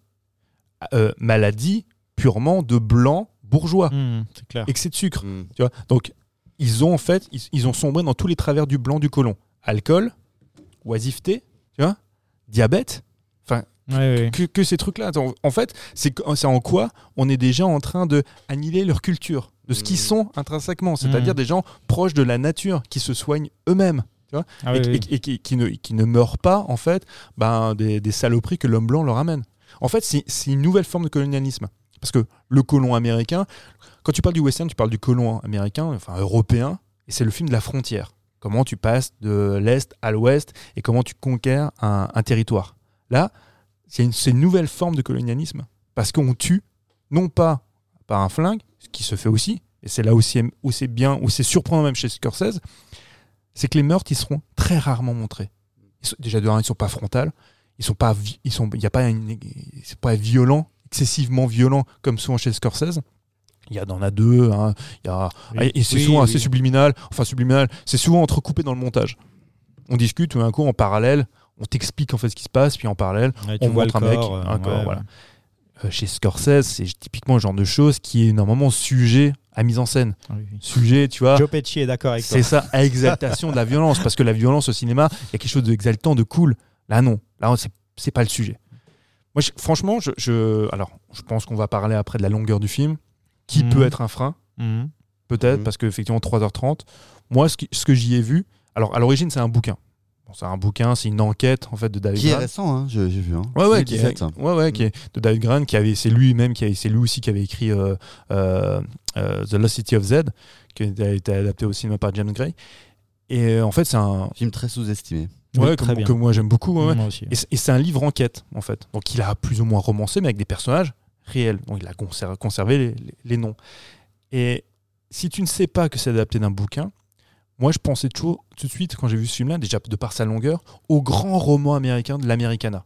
C'est ces romans foisonnants, c'est euh, des grandes fresques. hein. ces grandes fresques américaines où tu vois l'Americana, tu vois, qui, euh, qui se déroule devant toi avec des, en plus un sujet que tu ne connais pas, tu vois, qui est pour nous Européens, mais j'imagine que la plupart des Américains ne connaissaient pas non plus. Donc, je, alors je peux comprendre que ça peut être un frein sa longueur, mais je pense aussi que ça, ça participe, tu vois, à, à- en fait au, au côté non pas forcément épique, mais au côté en fait, ça, ouais, ces grandes étendues américaines, ce foisonnement américain qui, Oui, euh, oui. qui c'est se une épaisseur nécessaire, je Mhm. pense. euh, le film est long, mais à mon avis, t'as pas besoin de jeter beaucoup de scènes pour. euh, Enfin, voilà, il- toutes les scènes sont importantes. Eh ben, c'est exactement ça. Moi, je me souviens quand je suis sorti du film, j'étais épuisé, parce que c'est épuisant, hein, 3h30, c'est long, hein, j'étais C'est un- épuisé. disons que c'est un vrai investissement. Et je me souviens, et on on en parlait avec, euh, avec ma compagne, parce qu'elle aussi l'a trouvé très long, trop long pour le coup. Et, en- et en discutant avec elle, je réfléchissais, je me disais, mais on aurait coupé quoi finalement? Mmh. C'est dur. Enfin, ouais. moi, moi, Très honnêtement, moi je sais pas quoi couper dans ce film-là. Bah non, ouais, je suis d'accord. Euh, C'est euh, c'est marrant parce que du coup, on n'en a pas du tout parlé avant. Donc c'est vrai qu'on connaissait pas les, euh, les avis des uns et des autres. Donc toi, tu disais que peut-être tu allais être le seul à aimer. Moi, je te rejoins. Moi, j'ai été euh, assez époustouflé, vraiment. Euh, je suis plutôt client en général du cinéma de Scorsese. hein. Je pense qu'on est tous d'accord là-dessus. Moi, je pense que c'est une grande leçon de cinéma, ce que j'ai vu. Ah, pour dire tout de suite la durée, je m'étais vraiment ouais, préparé psychologiquement parce que moi, les films longs, ouais, ça peut être compliqué. Euh, mais, tu vois, tout à l'heure, je, parlais de Princesse Mononoke. En fait, c'est juste. euh, Oui, c'est comment tu ça peut le être temps. hein. long, mais si vraiment je suis embarqué dans l'histoire, embarqué dans le sujet, ça ne me dérange pas. Titanic, ça passe tout seul, tu vois. Euh, et- mais là, 3h30, j'avais jamais vu un film de 3h30 de ma vie. C'était la première fois. Je me suis dit, oh là là. Comment ça, t'as pas vu le Seigneur des Anneaux? Ah, vu 3h30 Mais plus. Voilà. Mais la, La version version cinéma longue, la version Moi, j'ai pas vu les versions longues, j'ai vu les Oh, versions cinéma, cinéma. le 3, il dure 3h30 facile. Ah oui, Ah, le là, 3, c'est vrai peut-être. que le 3 est long. Et, euh, Et Lily Commandement? Avec Charlton Heston. Putain, c'est 4 heures de film. et du coup, toi, je me suis dit avant, je suis allé avec un copain et euh, je- on s'est dit, oh là là, ça va être, euh, ça va être compliqué. Même si c'est tout con, mais tu sais, en termes d'organisation, oh là, mais la séance, elle va finir à minuit et demi. Demain, je bosse, je vais être KO. Alors, on, on s'est dépêché d'aller à la séance de 18h. Enfin, je d'en manger à 22h. Enfin, vraiment, c'est une organisation, c'est un investissement d'aller voir un- au cinéma un film de 3h30. Euh, je, et, et vraiment, j'ai été, euh, ouais, je trouve que ça brasse plein de genres. Ça brasse, comme tu dis, le western, le film d'histoire, le drame, le polar, le, le film de tribunal. C'est très généreux. Euh, la reconstitution historique, que ce soit les décors, les, les costumes. Moi, je, je trouve qu'aujourd'hui, on fait plus beaucoup de films comme ça parce qu'on préfère mettre 200 millions, excusez-moi, dans une merde comme euh, Marvel et compagnie, hein, que vous connaissez mon amour pour ces films-là. Mais euh, là, je vois, je, ouais, je, je- suis assez époustouflé. Et comme tu as dit, je, je ne connaissais pas cette histoire. Et c'est vrai que aujourd'hui on en a vu tellement, tellement des films que parfois c'est des sujets qui sont, qui sont, on connaît l'histoire mais d'un point de vue différent, voilà. Mais là je ne connaissais pas. Je suis pareil. Je, comme tu as dit, je connaissais vraiment l'image un peu archétypale euh, des Indiens, le truc très western euh, euh, dans Eastwood, etc.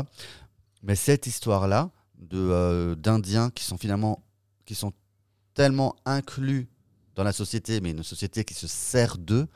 Euh, je trouvais que c'était hyper intéressant. Moi, je connaissais pas ce, ce- truc qu'ils pouvaient pas du tout avoir accès à leur argent, qu'ils devaient demander euh, euh, aux, banquiers systématiquement de débloquer des fonds s'ils veulent voyager, s'ils veulent un peu d'argent. C'est finalement ils, sont riches, mais ils sont complètement dépendants.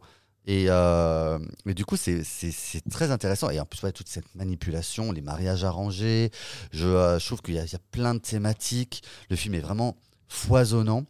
Euh, J'ai été aussi impressionné par. euh, je dois le dire, c'était une révélation pour moi par Lily Gladstone, qui est le Mhm. cœur du film, C'est vrai. qui est une actrice d'ailleurs qui était sur le point d'arrêter sa carrière, hein, parce que ben, un- un- actrice amérindienne, c'est pas c'est pas le profil qu'on voit le plus au cinéma, hein, y compris dans les minorités, euh, et que Scorsese allé chercher. Elle a- et euh, je, je trouve qu'elle a, je, je trouve son personnage mais magnifique.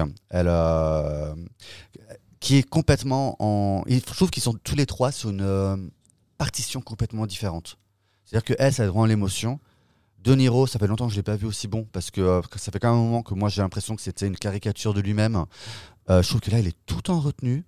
Il fait vraiment passer très bien le côté hyper manipulateur. C'est vraiment un vrai salopard parce qu'il se, il se, c'est un hypocrite de première. Il est vraiment trop bien. DiCaprio, je suis un peu moins fan parce que bon, mais bon, je pense que c'était voulu, etc. Mais c'est un jeu particulièrement outré. Il a tout le temps sourire à l'envers, en train de grimacer.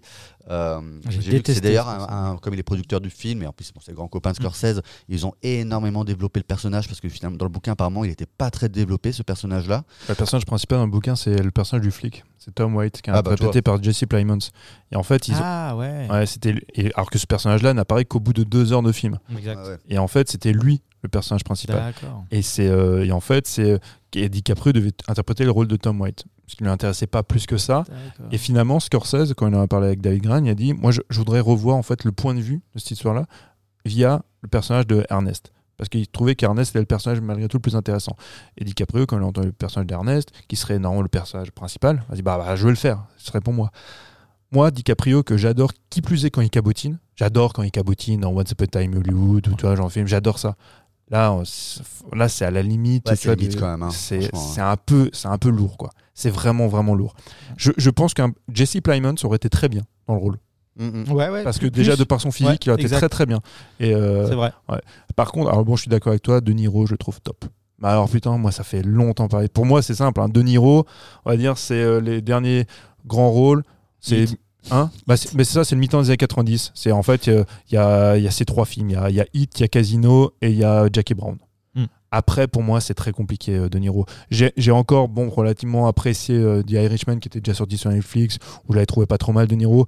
Mais encore là, c'était compliqué parce que les images, euh, les effets spéciaux, tout Ouais. ça, ça dénaturait peut-être un peu le jeu. J'avais un peu du mal, peu importe. Là, je le trouve vraiment très bon. Et ma copine disait oui, mais De Niro, il joue toujours des rôles de, de méchants. J'ai dit mais non, mais c'est pas vrai. Faut, en fait, on a, on a un truc, c'est aussi un peu biaisé chez nous, qui plus est avec le cinéma de Scorsese. On pense toujours Scorsese, film de gangster. Euh, Il n'y a pas beaucoup de films de gangsters hein, dans la filmographie de, de Scorsese. hein. Trois, non? T'as Trois bah, t'as Mean Street, t'as Les Affranchis, t'as Casino, et tu auras, si on veut, on va rajouter le Wall Street parce que c'est aussi une espèce de, de gangster vite fait, Ouais, tu vois? allez, allez. Mais finalement, t'en as trois ou quatre. hein. Ouais, Sinon, t'as t'as, euh, les, Non, c'est clair. moi, j'ai revu récemment, là, juste avant l'émission, un film que j'avais pas vu depuis longtemps de Scorsese, que j'adore, avec De Niro dans un de ses plus grands rôles, La valse des pantins. Putain, mais c'est génial comme film. De Niro, il est exceptionnel. C'est avec euh, Jerry Lewis aussi. C'est un film super. Et là, tu- c'est là où, je- des fois, tu te souviens, tu te dis, putain, c'est. Bah, c'était pas pour rien que De Niro à l'époque, c'était considéré comme le plus grand acteur hollywoodien. Et juste comme dit, jusqu'au milieu des années 90, c'est le cas. hein. Mm. Et c'est- Et t'as raison, c'est vrai que Lily Gladstone, au milieu, ben, dans un jeu, par contre, pour elle, pour le coup, effectivement, en retenue, et puis, euh, tu vois, euh, Elle est bien effacée, elle arrive Ouais. bien, elle se. ben, en fait, le personnage est tellement fort et elle a ce regard qu'elle arrive quand même à maintenir une présence Mm. tu vois, Ah, ouais, ouais. qui, euh, qui, bah, qui, du coup, euh, ne s'e- ne s'efface pas Ah, à côté du côté euh, grandiloquent de, de révélation, DiCaprio. hein, franchement. C'est vrai, Et, elle te euh, parle avec ses yeux, quoi. Et euh, je voudrais juste te rajouter, avant de te laisser la parole évidemment, euh, que je. Ah, après, ça reste des raisons marketing, etc. Mais juste euh, parler quand même de le- l'exploitation du film, qui, qui est un modèle inédit, puisque c'est quand même sorti par Apple. Donc, c'est Mhm. une plateforme Apple, hein, normalement, comme Netflix, bah, ils sortent leurs films sur la plateforme. Apple, jusque-là, sortait ses films sur sa plateforme. Et ils ont décidé de tenter un modèle hybride avec trois films qui sont donc Killers of, of the Flower Moon, Napoléon de Ridley Scott qui vient de sortir et prochainement euh, Argyle de Matthew Vaughn euh, qui sort en janvier ou février. Euh, ils sortent ces films-là au cinéma, mais pas sur euh, en limited release, hein, vraiment, vraiment en grande partout dans le monde entier, y compris en France où on sait qu'on est hyper bloqué avec notre chronologie des médias. Mm. Ils les sortent partout dans l'objectif plus tard de les diffuser en effet sur la plateforme. On ne sait pas s'il y aura euh, par exemple un- une édition physique. On ne sait pas si Kill- Killers of, of the Flower Moon sortira en DVD, etc. Mais en tout cas, il va être sur leur plateforme dans le but de ramener des abonnés. Par exemple, là, Napoléon, il, le- il, il le market ainsi. On a sorti au cinéma une version de 2h40. Sur la plateforme, il y aura la euh, version de 4h30. Parce que non, parce qu'ils ont. Ah ouais, ouais, tu vois, il, il- il le joue comme ça. Et euh, vous savez, moi, je suis un grand défenseur de la salle de cinéma. Donc, même si après, pour Apple, le but, bien sûr, vénal, et ça reste, c'est le- c'est leur job, il faut qu'ils ramènent du fric, c'est de ramener des abonnés. Je trouve ça chouette quand même, qu'ils proposent ce, mo- ce mode hybride-là. Et, et du coup, en plus, ça fait que c'est, euh, on assassine moins un film si, euh, dans le sens, au niveau du box-office, par exemple, Killers of the, of the Flower Moon, et d'ailleurs Napoléon aussi, c'est des budgets de 200 millions de dollars. Donc c'est énorme. Et euh, pour l'instant, Killers of the Flower Moon, à l'exploitation internationale, n'a même, a bien, je crois, il y a peut-être 120 millions, tu vois, donc il est loin. Mais on peut pas parler de flop parce qu'on sait pas tout ce que ça va générer derrière en termes de Oui, souscription, bien d'abonnement, etc. Donc il ne se fait pas assassiner, tu vois. C'est pas un, un box-office bomb. Euh, Mm. Donc du coup, euh, voilà, je, je, je- il, il- il teste.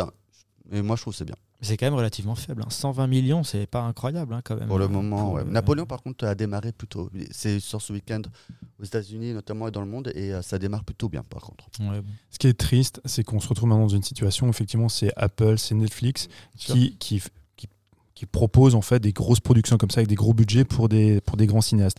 Euh, c'est triste parce que d'un côté, effectivement, tous les stu- aucun studio veut produire ça.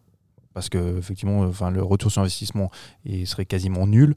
Euh, parce qu'on voit même un gars comme Scorsese, il a la chance en plus d'avoir à chaque fois DiCaprio en tête d'affiche.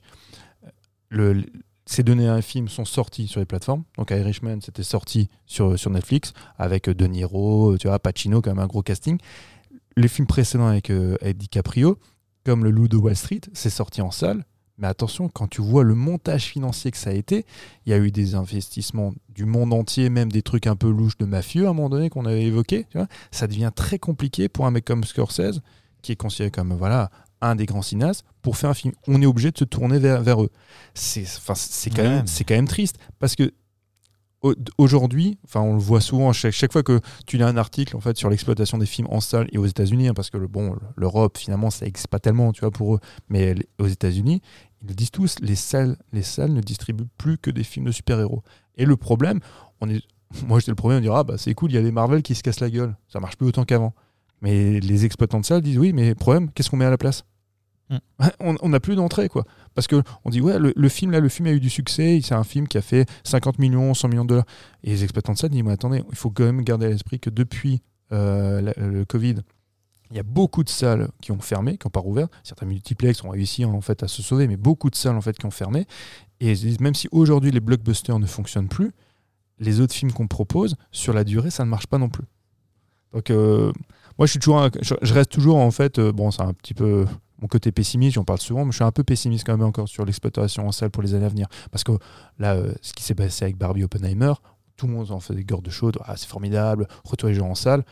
On parle de deux films. Mm. On parle de deux films qui, au cumulé, effectivement, on est sur du 1,5 milliard, 2 milliards. Mais il faut rappeler que les entrées salles aux États-Unis, normalement, sur les années fastes, on parle de plusieurs dizaines de milliards. Tu vois et si ça, tu les as pas, tout l'argent ne va pas dans, dans les poches des studios. Il y a aussi les exploitants. Et si, euh, à l'époque, en fait, depuis les, c'est un peu compliqué. C'est aujourd'hui le paradoxe.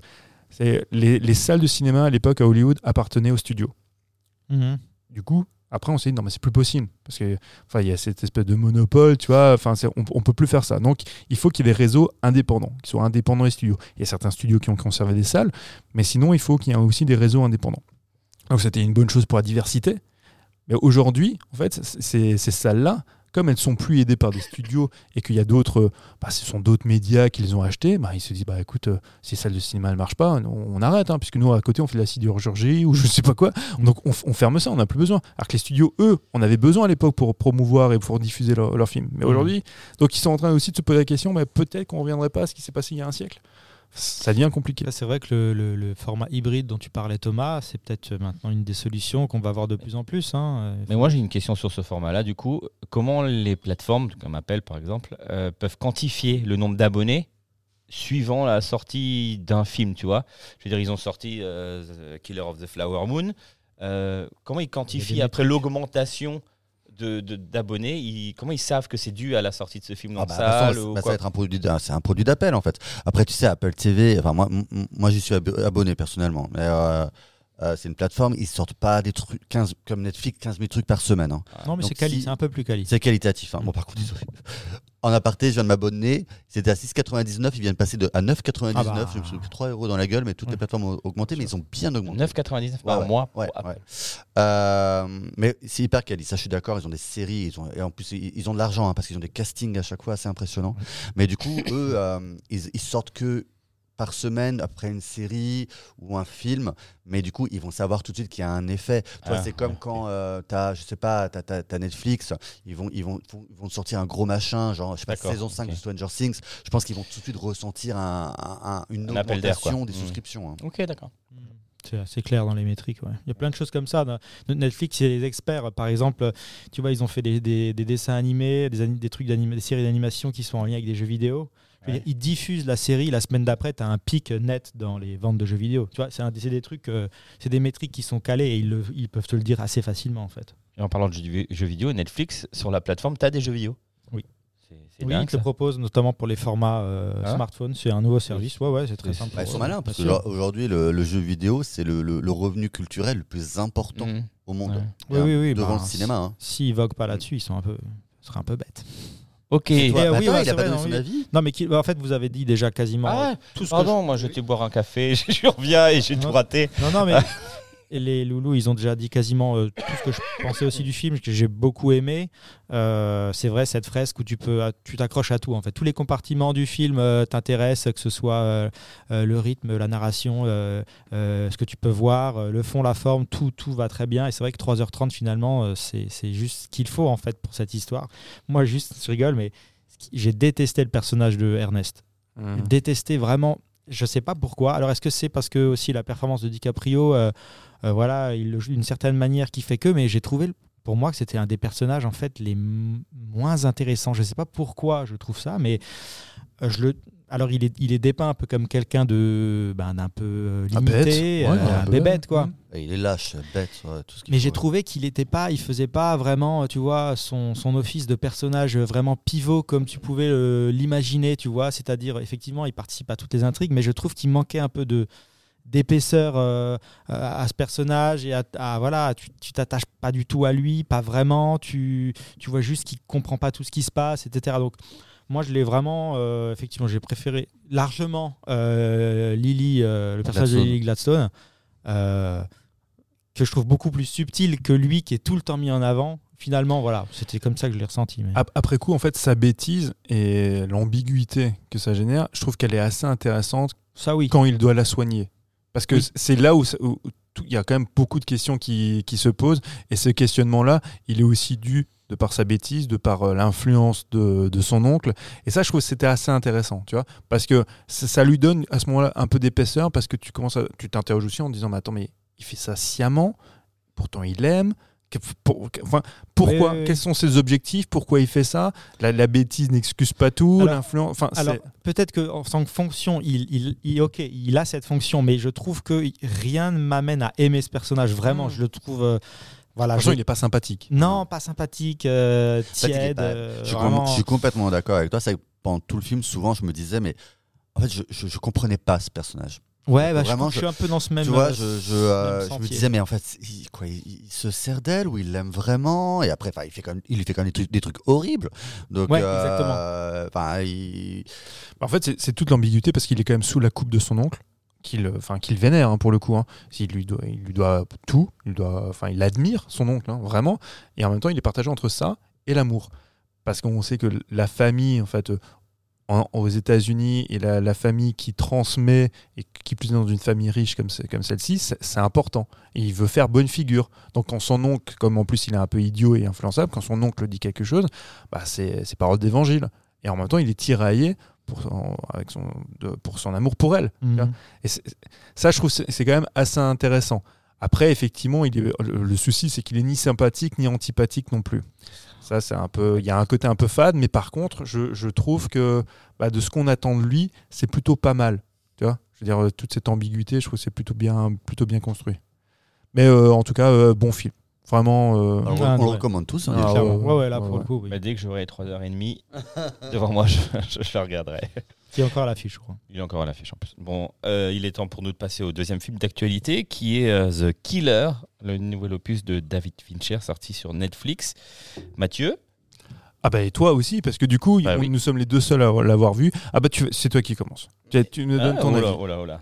Allez, vas-y, lâche-toi, donne tout. J'ai beaucoup aimé ce film-là. J'ai euh, comment dire J'ai beaucoup aimé ce que tu disais en off tout à l'heure en, arrivant. C'était la lenteur du début. Cette, euh, ce, ce moment où ce personnage. Alors c'est l'histoire. On va. Je vais faire. Tu me corriges si je me trompe. C'est l'histoire d'un tueur à gage qui est en- engagé pour tuer quelqu'un à Paris, euh, qui loupe sa cible et qui est du coup la cible du coup lui-même de euh, des comment des organisateurs comment des, des pas des celui qui l'ont comman- les commanditaires, Commanditaires. merci. Euh, j'y arrive j'y arrive les commanditaires du, du crime. Donc du coup il est pris pour cible puisqu'en fait il a raté sa mission. Bah, les commanditaires essayent de le, de le supprimer. Donc euh, voilà et donc euh, ils vont euh, en République euh, dominicaine pour euh, le tuer. Finalement ils agressent ou ils essaient de tuer sa femme.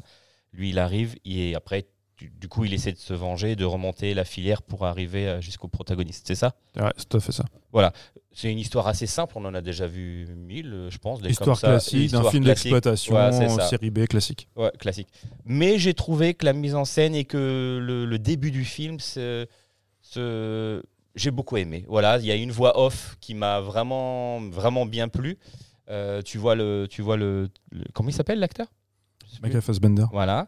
Euh, mais je sais pas si je dois expliquer tout parce qu'ils l'ont pas vu. Ils vont peut-être le voir sur Netflix. Vous voulez le voir Vas-y, lâche-toi, vas-y, vas-y. Parce que moi, j'ai vraiment envie, j'ai vraiment envie de comprendre ton point de vue. Bah, la fin, il n'y a pas façon. Enfin, bon, vas-y. Non, mais moi, j'ai beaucoup aimé. j'ai- C'était un, un bon moment de cinéma pour moi. Je, je- j'ai beaucoup aimé cette, cette façon de, bah, de faire très lente plutôt euh, au début. Voilà, je sais pas quoi dire d'autre. Moi, j'ai beaucoup aimé. Voilà, Bah, c'est très bien. Bah, écoute, t'as dit l'essentiel, c'est que t'as beaucoup aimé et que c'était un bon film. c'est ça. J'ai pas pensé dans Eh mon bah, je crois qu'on est d'accord. Voilà. On peut en rester là. C'est un bon c'est- film. c'est- Alors, je trouve que c'est un très bon film. Et Mathieu, t'es de bonne humeur. Aujourd'hui, tu aimes tout. Bah ouais. Hein C'est vrai, c'est vrai, c'est vrai, hein j'aime tout. C'est vrai, c'est vrai. Oh, il, faut, il faut quand même dire qu'on a beaucoup de chance. Vous parliez tout à l'heure, c'est pour ça que je n'ai pas rebondi là-dessus, mais de la qualité des films qu'on a en fin d'année. Mm. On a, quand on se retrouve en fin d'année avec un Fincher et un Scorsese, peu importe où c'est exploité, vrai. tu te dis putain, c'est Noël quoi. Ouais. Sans déconner. Scorsese et Il manque un Fincher. petit Spielberg. Non, Ah. Bah ouais, c'est ça. Non, mais oui, non, mais ce que je veux dire, c'est qu'en un mois, tu as ces deux grands cinéastes-là. Putain, tu peux être content. Euh, bah, je- bah, je- du coup, je vais rapidement répéter aussi ce que je disais en off par rapport à son exploitation sur Netflix. Euh, je disais de manière un peu pédante, mais je le pense sincèrement, que c'est pas un film pour le public Netflix. Euh, quand je dis ça, je peux paraître extrêmement prétentieux et un peu con, un peu connard, euh, mais je le pense parce que on parle souvent en fait du cahier des charges Netflix, où justement Mike évoquait en fait la lenteur du film. Et dans un film Netflix, le film doit débuter sur les chapeaux de roue. On doit de suite être euh, dans l'intrigue, dans l'action, parce que sinon, le spectateur, il zappe. Comme c'est Fincher, il peut se tout se permettre, et pourtant le spectateur ne zappe pas. Enfin, c'est toujours un peu Mhm. compliqué sur, euh, sur Netflix pour savoir si les gens sont allés jusqu'au bout du programme, mais en tout cas, le film marche. Le film fonctionne, il a, il a, il a du succès, mais pas forcément un retour public euh, aussi bon qu'il pouvait l'attendre. Parce que le film, effectivement, hormis son, son générique de 30-40 secondes, qui est comme tous les génériques de, de- de Fincher, très, enfin, j'allais dire pas léché, mais en fait innovant, où il fait quelque chose, tu vois, de, un peu surprenant, où il, où il explique déjà, en fait, comme il avait fait un petit peu avec euh, Seven, avec le, le générique de début, où tu comprends le fonctionnement d'un des personnages principaux, sa méticulosité, comment il fait certaines choses, tout ça est expliqué par le générique, et après tu te retrouves effectivement avec cette voix off, ce soliloque, comme je disais tout à Mm. l'heure, en fait, qui est, un- qui est très long, très lent, avec euh, euh, ce- cette mise en place Ouais, très longue. exactement de cette chasse, de cette. euh, ça. En fait, tu le vois lui en train de s'installer pour commettre à distance avec un en mode sniper euh, pour, euh, pour abattre quelqu'un. Et il est dans l'attente. Parce que tout le film, en fait, le ça. début du film repose Mm. sur ça, sur l'attente. la mise en place, l'attente, du bon moment, du, du, du moment parfait où il doit tirer, voilà. Et donc lui, en fait, son, dans son soliloque, il nous explique comment lui, ben déjà, il est très, comment il procède, à quel point il est méticuleux et à quel point il est doué. En fait, on doit comprendre, on doit accepter que le, fi- que le gars est très fort. C'est un cador dans son domaine. Et il se répète comme des mantras, je sais plus ce que c'était, respecte le plan, non, anticipe, n'improvise pas. Et ça, tout le film, il se répète en fait des espèces de mantras comme ça. Donc tu dis, tu as affaire à un cador. Et donc nous, ce qu'on voit, en fait, ça va être l'échec. Et on va suivre ce personnage à partir du moment où il a échoué dans sa mission et que lui-même va devenir une cible. Mm. Fincher choisit en fait délibérément de suivre un personnage, un protagoniste, dans son échec. On aurait pu très bien faire un, film sur un tueur, genre Hitman, machin, le mec qui tue, qui tue, tu vois, et on voit comment il procède et comment il réussit avant justement d'échouer, machin. Mais on, il doit, on doit lui faire confiance, accepter que le mec est fort. Et c'est la première fois qu'il il échoue? Et c'est la première fois qu'il échoue. Ouais. Donc euh, ça n'est jamais arrivé jusqu'à présent. Donc maintenant, effectivement, les commanditaires vont se retourner contre lui. Les commanditaires, non pas volontairement parce qu'on le saura par la suite, mais de, de part en remontant via l'organisme Qu'il a, qu'il a embauché. qu'il a embauché. Parce que dans cette corporation, l'échec ne doit pas exister. Il faut effacer l'échec et eff- effacer en fait le- la personne qui est à l'origine de cet échec-là. Euh, le film est incroyablement beau. C'est enfin Ouais. c'est rare que tu vas te, te dire ça. Qui plus est pour un film tu vois, de Même plateforme. le, le- le- le plan de Paris à travers cette, cette lucarne, cette fenêtre. Incroyable. Incroyable. Incroyable. Enfin, ce ce qui est, ce qui est fou, c'est qu'il y a des plans de Paris que tu as déjà vus. À un moment donné, ils passent, ils passent devant un franc prix. Ouais, Même le franc prix, il est beau. non mais et, et- et quand, quand je dis beau, euh, c'est pas vouloir refaire. c'est pas la Amélie Poulain, quoi. Voilà, c'est, bah ouais, c'est pas con ce que tu dis. Effectivement, c'est pas con. C'est, c'est pas en fait de, de jouer sur l'imaginaire et de surenchérir en fait sur une exploitation de la couleur, de l'image ou quoi que Mm. ce soit. C'est un travail qui est complètement autre. Déjà, l'éclairage tel qu'il est, la photo telle qu'elle est éclairée, c'est quasiment éclairé qu'avec euh, des, c'est des pratic- pa- practical euh, lightning. C'est que des lumières en fait existantes. Donc tu prends des lampadaires, tu prends machin. C'est ça qui t'éclaire l'image. Et pourtant, t'es jamais perdu dans l'image. Ils ont fait un truc. Alors ça, je, ça, je, je ne connaissais pas. En fait, c'est suite à une interview. J'ai lu euh, l'interview de Eric euh, Messerschmidt, qui est le directeur photo. Ils ont utilisé du splice toning. Alors, j'avoue, je connaissais pas. hein. Je, je me doutais parce que pour déjà avoir vu des fois sur l'image, je me dis ah, c'est, ah, c'est un peu étrange. Mais en fait, ils ajoutent une couleur dans une partie lumineuse de l'image. Donc c'est-à-dire que c'est pour ça que alors bon, c'est un peu compliqué si vous l'avez pas vu. En post-prod, tu veux dire, c'est pas quand c'est filmé? Alors C'est même, déjà au, au moment du filmage, effectivement après ça se travaille au niveau du- de la post-prod euh, avec l'étalonnage, mais je sais pas si tu as remarqué Mike, il y a des moments en fait dans le film qui a effectivement tu as des nuances de bleu, de jaune qui, a- qui apparaissent dans certains, certains tons de jaune, de bleu ou de vert qui apparaissent plus profondément à l'image. Alors on comment dire, on c'est compliqué à expliquer, mais ça se perçoit, je pense, tu vois, c'est, c'est, pour faire quoi en fait? C'est quoi le, but de cette. de et ben ça? en fait, il crée parce que c'est un type qui voyage beaucoup. Selon où il se retrouve, d'accord. tu vois, l'image et le, le grain de l'image est différent, mais il, mais il reste avec, il y a une espèce de luminosité dans, dans, l'image qui est assez incroyable. Tu as des nuances, tu as des nuances. de- je pense que j'ai jamais vu à un tel degré une utilisation de la, de la caméra numérique. C'est pas le jaune du Mexique quand même. Non, c'est alors bah justement, c'est très bien ce que tu dis. C'est pas et j'aime bien le film, mais c'est pas Soderbergh qui met des filtres dans Trafic, Ouais. J'ai ouais. ça. qui met du jaune pour dire voilà je suis au Mexique, qui met du bleu. ça. pour- Non, pas du tout. Là, on, on retravaille, en fait, il retravaille l'image. Il retravaille, en fait, l'image pour donner des, des teintes particulières qui sont, qui sont, enfin, c'est c'est très léger, mais ça reste quand même à l'œil extrêmement perceptible. Tu te dis, putain, c'est beau. Tu te dis, à un moment donné, ouais, tu vois effectivement dans, un- dans des images qui sont bleutées, des nuances de jaune qui apparaissent. Et ça crée, en fait, un, quelque chose de assez limite fantastique. C'est enfin, c'est d'une une beauté incroyable. Euh, Et du coup, quand tu, euh, quand tu vois un, un film voilà, dont, dont- dont tu salues vraiment la, la beauté et la prouesse comme ça, tu, tu regrettes pas que euh, Fincher se, se soit tellement recroquevillé chez euh, Netflix et ne sorte plus ses, ses films en salle? Parce Bah qu'encore récemment, bah, ça il revient a dit qu'il voulait plus revenir en salle. Ah euh. oui, mais ça- ça- bah pourquoi? Ça revient à ce qu'on disait tout à l'heure en fait. Qui veut produire un film de film, même si c'est Fincher, un, un film sur un, un tueur qui pendant les trois quarts du film va parler en voix off, va pas faire finalement grand chose, va juste voyager, tu vois, pour chercher à remonter en fait euh, qui sont en fait les commanditaires.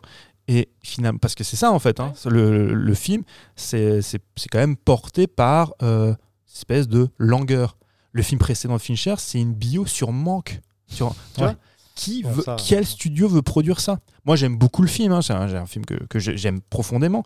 Mais à part aujourd'hui, malheureusement, une plateforme, personne ne veut produire ça. Donc en fait, c'est ça le problème. Moi, je- Fincher, ça, ça peut, je suis un peu comme toi. Je peux être un peu agacé en me disant que le mec, il, bah, il se détourne de la salle parce qu'il dit voilà, je m'intéresse plus.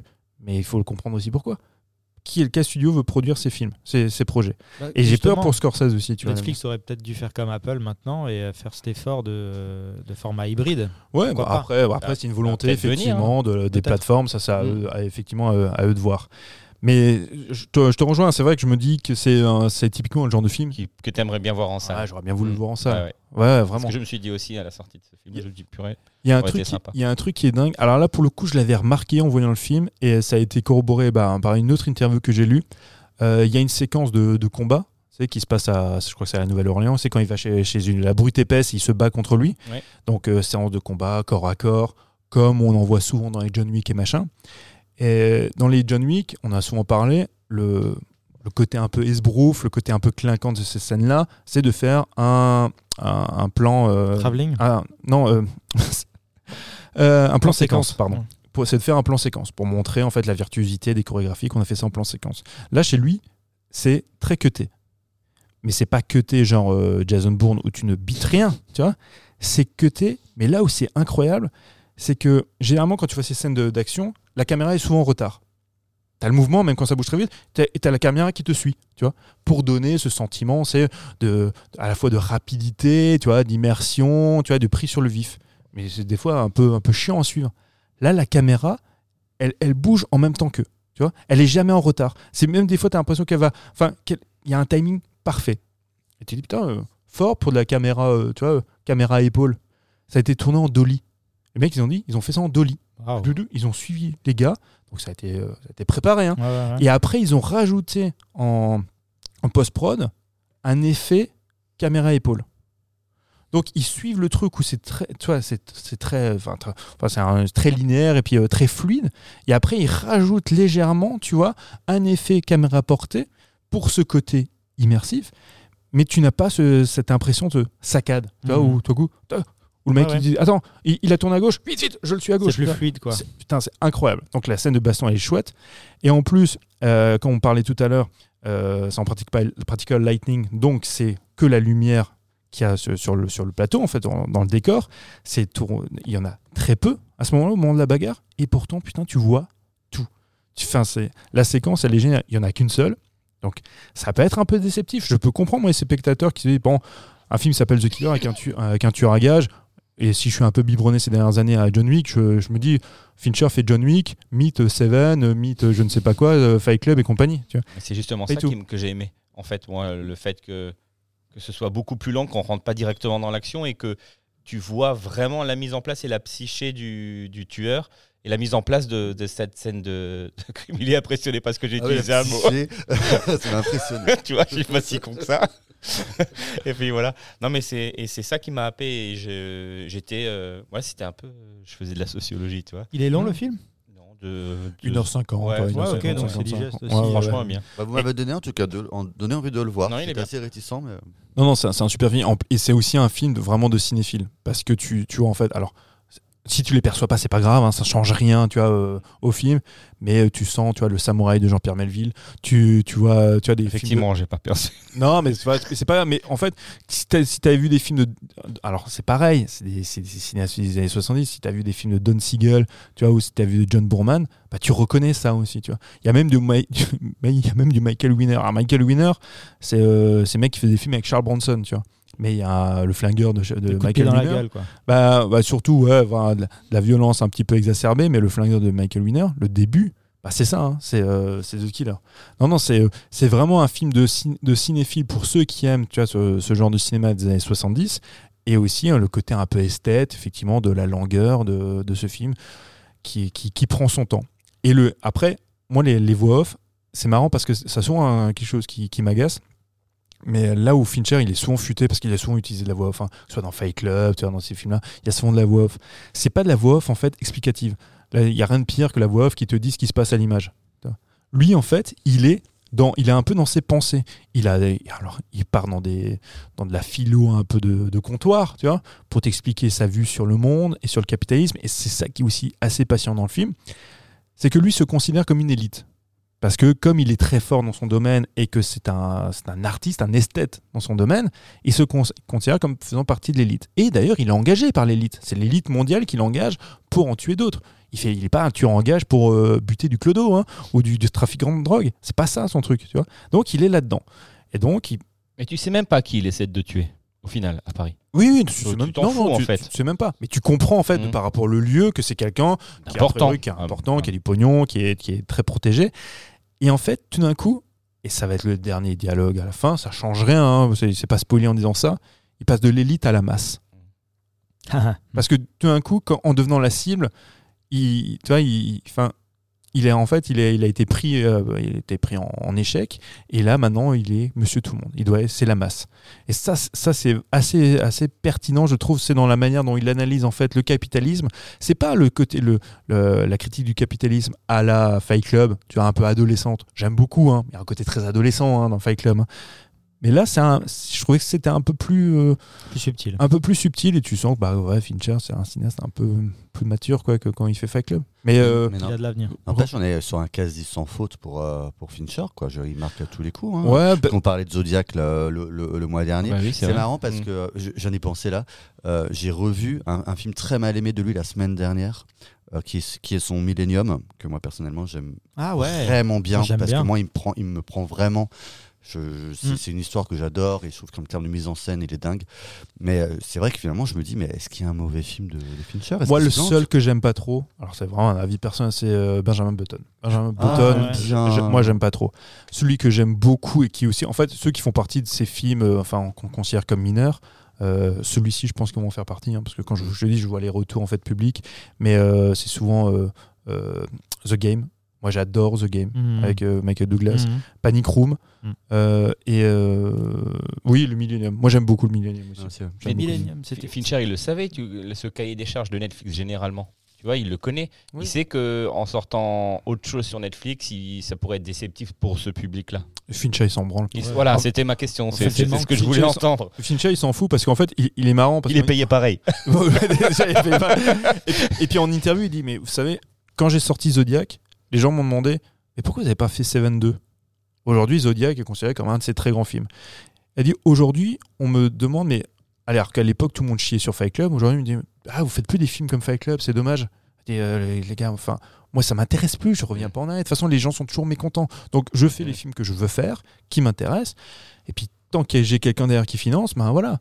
Comme le film a priori fonctionne sur Netflix eh ben il fera il fera encore autre chose effectivement le jour où ça marchera plus manque c'était déjà un petit peu euh, signal d'alarme parce que ça a pas trop bien marché hein. C'était un vrai petit plaisir quand même. Ça. Voilà, là, c'était un- là, c'était un plaisir, et puis en même temps, c'était un film hommage pour son papa, Voilà. pour une certaine époque du cinéma aussi. Donc euh, là, c'est un plaisir de. de- Au-delà du plaisir cinéphile, ouais, je pense qu'il y a un plaisir euh, de filiation et de... avec son père. Et moi, j'aime beaucoup euh, Manque. Très bien. Merci Mathieu. Euh, il est temps pour nous. Ah, je, je peux Oui, juste dire un truc. Et toi qui aimes bien l'humour, à un moment donné, il y a une blague. La blague de l'ours bleu. Je m'en te souviens pas Raconte-la. Non, non, je vais pas raconter la blague. Mais en fait, c'est dommage que vous n'ayez pas eu le film. Euh, à un moment donné, il se retrouve euh, au- on va dire au restaurant. Je ne vais pas, pas être spolier. Il, il va, il y a euh, comment elle s'appelle? Tilda Swinton. Et puis euh, il, il est en face d'elle, c'est au restaurant. Puis, Mm. alors qu'elle était en train de, de goûter des trucs, et puis Ouais. ils boivent du whisky. Et elle raconte la blague. La blague, c'est du chasseur qui va chasser l'ours et qui, qui se fait sodomiser à chaque Ah fois. oui, celle-ci, ok. Ouais. Et c'était Là c'est- ça te parle. Là, ça là, parle. là. Non, mais Des mots-clés, il y a des mots-clés. non mais c'est- alors je, je vais pas raconter toute, la blague, mais c'était c'était tellement dingue cette, cette blague là à ce moment là. C'est une, une blague pué- puérile qu'on a déjà entendue plusieurs fois.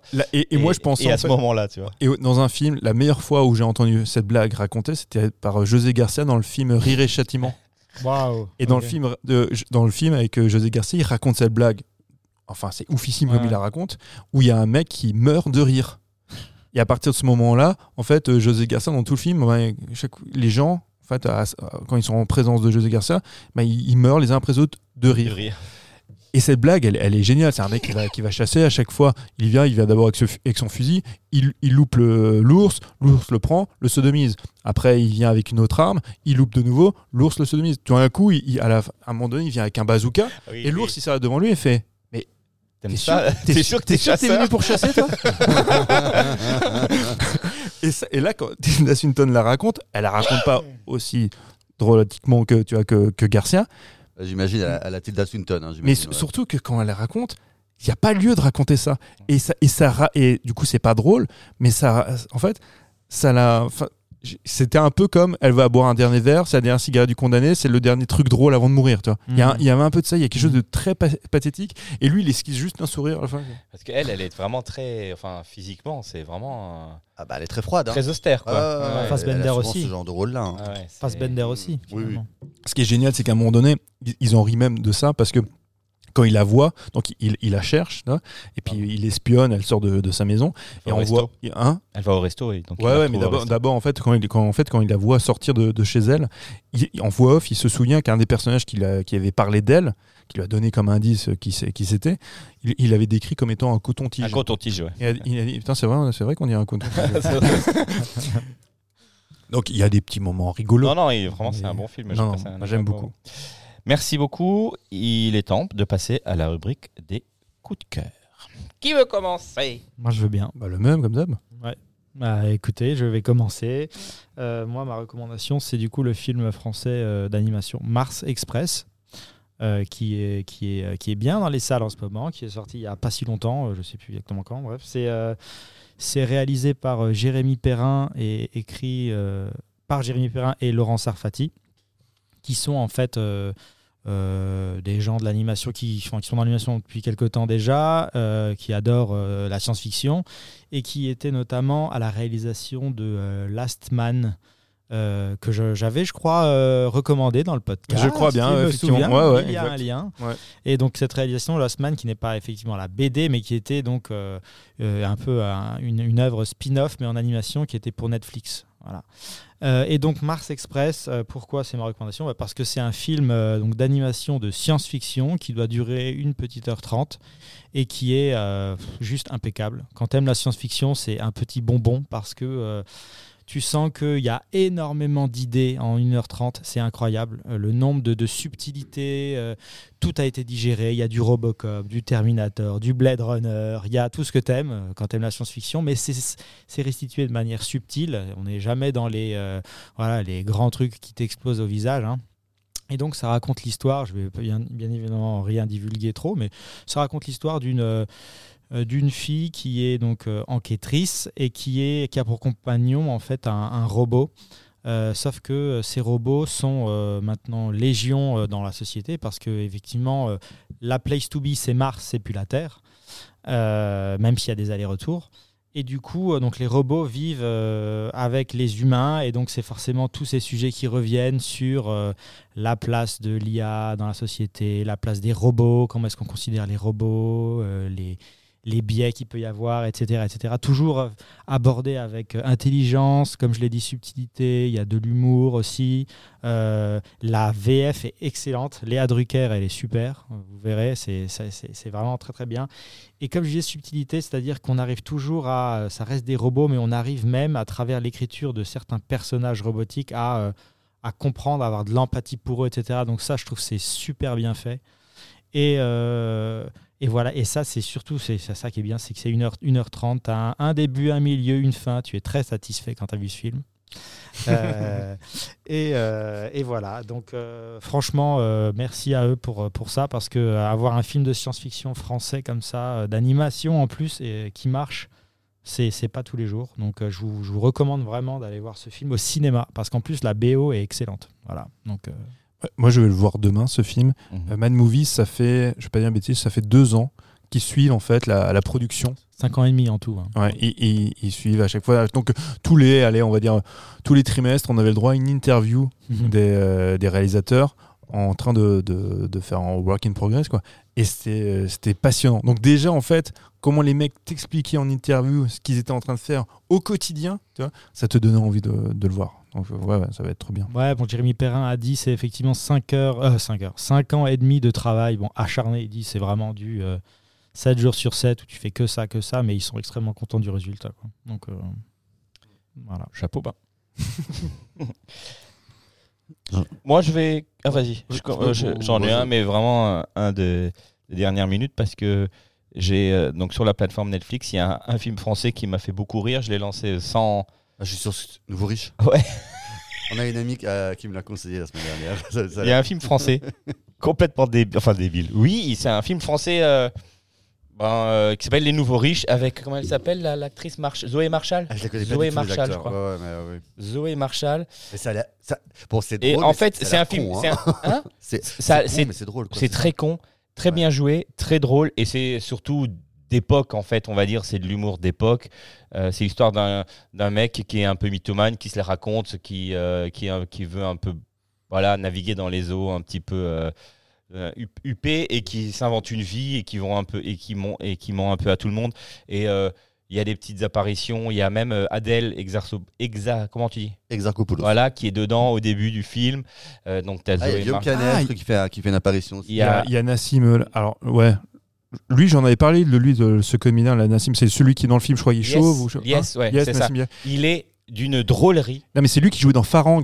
Je Tu sais, Ah, quand voilà. parlé de Farang, Ah, le- je l'ai pas vu, mais j'aimerais bien. pa- parce que lui, en fait, effectivement, il est connu effectivement pour les, les trucs un peu, un peu bêta, un peu concon. Ouais, ouais. Il avait fait euh, truc avec euh, Pécho, je sais plus quoi aussi, qui était sorti Ah, sur Netflix. Pécho, En passant Pécho, c'est Ouais. lui qui faisait ça. Et moi, quand je l'avais vu dans Farang, j'ai halluciné parce que il avait enlevé. Alors tout le côté comique, c'est un, c'est un artiste martial. C'est Mm. pour ça qu'il est gaulé aussi comme Ah un ouais, dieu, grec. J'ai vu la bande-annonce, rien que pour ça, je vais regarder. je Il, est qu'il gaulé. Ah, il est gaulé, et mais euh, enfin voilà, euh, ok, c'est c'est bêta, c'est mais c'est vraiment c'est c'est de l'humour actuel en fait, c'est de l'humour un peu stand-upper. euh, euh, Il y a Hakim Jimmy Lee là, tu sais le, le, le Célestadien là, qui l'Alsacien qui voilà qui est sur Paris, qui fonctionne bien actuellement. Et euh, il y a des petites, bah, il y a Adèle qui est qui est dedans, il y a lui, Hakim et et c'est d'une drôlerie. Mais on te lâche pas en fait. Vraiment, on te lâche pas du début à la fin. Donc oui, c'est bêta, oui, mais en fait, c'est divertissant. Et pour une fois, un film français euh, qui, voilà, c'est pas les cassos ou les, les trucs en Thaïlande ou je ne sais pas quoi, mais vraiment très, très. Euh, non, les trucs en Thaïlande, c'est comment les les- Pattaya euh, Pattaya. Ah oui. Ah, c'est pas, c'est pas bêta. En fait, tu veux, tu pas lances Et les, et les cassos, c'est c'est quoi les cassos? C'est quel film? Les, C'est les Kaira, tu veux pas les dire Kaira, ouais. les Oh cassos, là là là. c'est- les cassos, c'est un- une série C'est animée. C'est une série, les Cassos, c'est une série animée qui est très drôle aussi d'ailleurs. Et euh, sur YouTube, essentiellement. essentiellement. Mais, euh, mais voilà, enfin, Ouais, les nouveaux riches, si vous voulez passer 1h40 de, de, de poilade. de poilade, Moi, Je vais le regarder. c'est très drôle. Et à un moment, ce mec-là, il imite, il fait des imitations, il, il, il imite, il imite genre, euh, Van Damme, mais c'est d'une drôlerie. Il imite l'accent juif, il imite plein de choses comme ça. Et euh, c'est vraiment très, très drôle. Moi, tu, moi, tu m'as convaincu. Non, mais si tu veux. Ah non, mais franchement, moi, tu m'as convaincu. Je, pense que si- je vais rire ce si soir. tu- si mais tu vraiment. veux rire, vraiment, et tu, et tu m'envoies un message, tu me dis, t'as eu raison, ou alors c'est de la merde et tu me le dis. Parce que moi, j'avais regardé en passant pécho, effectivement, avec lui. Et je trouvais ça consternant. Mais je dois reconnaître qu'il y a deux trois moments où j'ai failli pisser mon froc tellement je rigolais. Et voilà, Ben, c'est ça. Donc je me dis le c'est pour gars. ça qu'on le regarde, c'est pour ça qu'on Ah le ouais. regarde. Je m'en fous, moi, que ça raconte rien ou qu'au niveau, au niveau euh, scénaristique, euh, voilà, je m'en fous, moi, ça me, ça, me fait, ça me fait rire et puis basta. Donc voilà, Et les nous, on nouveaux aime- nous, on riches. aime rire. Et nous, on aime ça, Mais bien sûr. ouais, bien sûr. Et on va bientôt monter sur scène d'ailleurs. Et on y redescendra aussi vite. C'est clair. Donc les nouveaux riches sur Netflix, voilà. Ok. Bah, J'enchaîne. Euh, vous allez, euh, bah, euh, j'ai l'impression que chaque mois, mais c'est pour, c'est pour ça qu'on en parlait, il y a un vrai vivier de films de genre en ce moment. Vous- chaque mois, mon, mon film coup de cœur, c'est un film de genre. Euh, cette, ce, ce mois-ci, tu l'as peut-être vu, Mathieu, mais tu as dû sortir. C'est Vincent? Exactement. Ouais, je l'ai vu hier. On en parlait tout à l'heure avec euh, Lolo. Ok, moi je l'ai vu la semaine dernière. Euh, il n'est pas très bien distribué, donc il faut, faut vraiment en profiter si vous voulez le voir. Euh, c'est euh, c'est l'histoire la plus simple au monde. Vincent doit Vincent mourir. doit Vincent doit mourir, pardon. C'est l'histoire de Stéphane Castan, c'est un premier film. C'est euh, l'histoire la plus simple au monde. C'est que un jour, tout le monde veut tuer Vincent. Voilà, le mec, c'est le film, il démarre au bout d'une minute trente, il se prend un coup euh, d'ordinateur portable dans la gueule. Et tu sais pas pourquoi, ce n'est pas expliqué, mais les gens, dès qu'ils croisent son regard, ils veulent le tuer. Voilà. Et donc, euh, il s'en prend plein la tronche. Le film n'est pas parfait.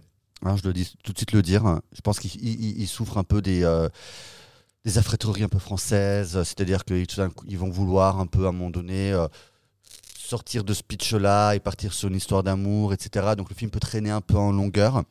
C'est vrai qu'au final, c'est un pitch de plus de court métrage, hein, on va dire. Euh, donc c'est quand même compliqué de tenir tout ça sur 1h40. 1h50 même. Euh, mais c'est tenu par des comédiens, par Karim Leclou, par euh, moi j'aime beaucoup euh, Vima Laponce, qui est une, actrice que plutôt connue dans vraiment dans les, petits films un peu euh, art et essai. Hein, c'est pas euh, et euh, mais euh, j'ai- j'aime beaucoup cette actrice, surtout qu'elle défend un rôle qui est pas simple, qui est pas très développé, mais par son jeu, elle, elle arrive à faire exister le personnage. Voilà, je trouve que c'est ça y va, c'est violent. C'est parfois même drôle, ça se marrait dans la salle quand je l'ai vu. C'était c'était marrant, c'est marrant que quand on l'a vu, c'était que des bonhommes dans la salle. hein. C'est un film qui attire les mecs. Euh, mais, mais vraiment, encore une fois, je trouve que c'est la, la preuve de la, de la générosité et de, du, du vivier du cinéma français en ce moment qui a, qui a envie de se, de, De se lâcher. de se lâcher, qui a, qui a envie de- de- d'aller dans des terrains un peu inconnus, qui, qui, qui veut vraiment tenter. Et voilà, c'est c'est des petits laboratoires, ça marche pas toujours. Parfois c'est imparfait. Vincent doit mourir, il est pas parfait, mais mine de rien, j'ai passé plutôt un bon moment. Je sais pas toi, Mathieu, ce que tu en as pensé, mais euh, Alors, moi j'en parlais tout à l'heure en off. C'est vrai que alors moi j'ai bien aimé le film et euh, en fait Vima Laponce, je trouve que c'est une actrice géniale. Mais dès qu'elle apparaît, dès que son personnage apparaît, effectivement, ça, bah, c'est là où il y a moins de dynamisme Mm. et c'est là où Il tu y a un ventre mou. Hein. ouais et un ventre mou qui malheureusement est relativement long du coup et ça c'est un, c'est un peu un peu gênant parce que le film effectivement il démarre sur les chapeaux de roue et euh, Il y a une scène de fausse sceptique. Qui faut en est- parler quand même. et qui est dégueulasse Mais qui est dégueulasse. Ouais, on en Un a mélange parlé. de fausse sceptique vomi qui est quand même Ouais. euh, génial.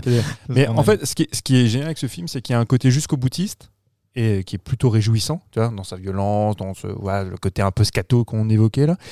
Et il y a effectivement ben, cette obligation d'y intégrer une, histoire d'amour. Et, ça, c'est- là, c'est dommage parce que, parce que ça ralentit, en fait, ça ralentit l'intrigue. Et du coup, ça, ça, même ça ralentit, en fait, ton, ben, ton sentiment d'oppression, le sentiment c'est de d'urgence qu'a le film.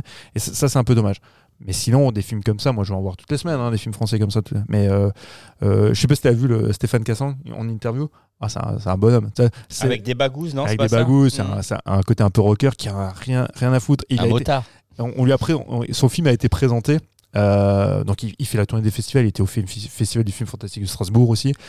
Et euh, quand, on lui quand on le présente, on l'associe souvent effectivement à ce cinéma de genre français, donc euh, euh, dont tu évoquais la mince le film avec Romain Duris. euh, Ah, le règne animal. le règne animal. Il parlait aussi du, des, des, des films minces.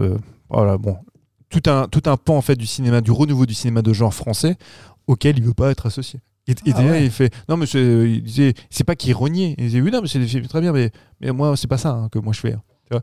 Parce que en fait je pense qu'il est conscient. C'est ce que j'évoquais la dernière fois. Il est conscient en fait que euh, beaucoup estiment que ce renouveau du cinéma français est un peu trop sur la réserve, un peu trop timoré et pas, pas suffisamment, tu vois, Trash. frondeur. tu vois. Et lui, il veut un peu s'inscrire dans ce côté très, effectivement, euh, la mad movies de l'époque, tu vois, ce côté, voilà, jusqu'au boutiste. Dupieux est un peu trash, non Ouais, mais du. Dupieux, en fait, Enfin, ça, reste de la, ça reste de la comédie, comédie, un, peu, un peu potage par moment. Par moment, en y intégrant des éléments un peu euh, trash, parce que le mec, il veut faire du Buñuel, mais euh, matinée de Louis de Funès. D'accord. Pour caricaturer, c'est un peu ça, quoi. Mais après, euh, ouais, moi j'ai bien aimé Vincent doit mourir, avec euh, tous les défauts, comme tu disais, que peut avoir un premier film. Vous êtes d'accord sur le fait que ça peut être, ça aurait été un bon court métrage Parce Ah, qu'il a dit la même chose en off euh, Ah, bah, avant que voilà. tu arrives. Tu vois, les, les grands esprits se, se rencontrent. Oui, oui, mais c'est vrai, ouais, c'est vrai que tu je disais ça, ouais, ça pourrait être un très bon court métrage. Mais le mec, il vient de là, hein. c'est son premier long. Il a fait essentiellement des cours et des cours qui ont été euh, plutôt célébrés effectivement dans ce dans ce type de cinéma. Donc, euh, mais euh, mais j'ai hâte de voir la suite. J'ai hâte de voir son nouveau film. J'espère qu'il y en aura parce que c'est très très prometteur. Mathieu, donc du coup, ton coup de cœur. Alors mon coup de cœur, en fait, j'ai hésité, euh, mais je me suis, dit, bah, je parlais en fait d'un bouquin que j'ai lu euh, récemment, parce que d'abord je voulais vous parler des Diables de, Ken Russell, je crois que j'en ai déjà parlé, pas en coup de cœur, mais je l'évoque souvent, parce qu'il y a une édition DVD qui est sortie, donc je fais très vite. Il y a une édition DVD qui est sortie des Diables de Ken Russell, c'est un film que j'évoque souvent, c'est un peu les prémices de la non- non-exploitation, donc les films de bonne sœur. C'est un film extraordinaire. C'est d'une beauté visuelle de dingue, où les euh, bonnes sœurs sont prises, alors je la fais très courte, hein, prises d'hystérie un peu, d'hystérie, euh, on va dire, diabolique, où elles, elles, euh, d'horreur, du coup. euh, sexe, Ah, des bonnes sœurs qui se retrouvent à bois, à baiser avec des crucifix, Ah. des trucs comme ça. En fait, ce qui est génial, c'est que Ça te plaît, Mike hein, je- Ah oui. Non, le- le- le- et le film est d'une beauté plastique dingue. Vraiment, c'est, enfin, c'est, tu vois ce film-là, il y a des plans, c'est extraordinaire. La, la- la direction artistique, elle est incroyable. C'est un film très baroque. Je- franchement, rien que pour euh, la, la beauté visuelle du film, je, je le conseille de, de le voir.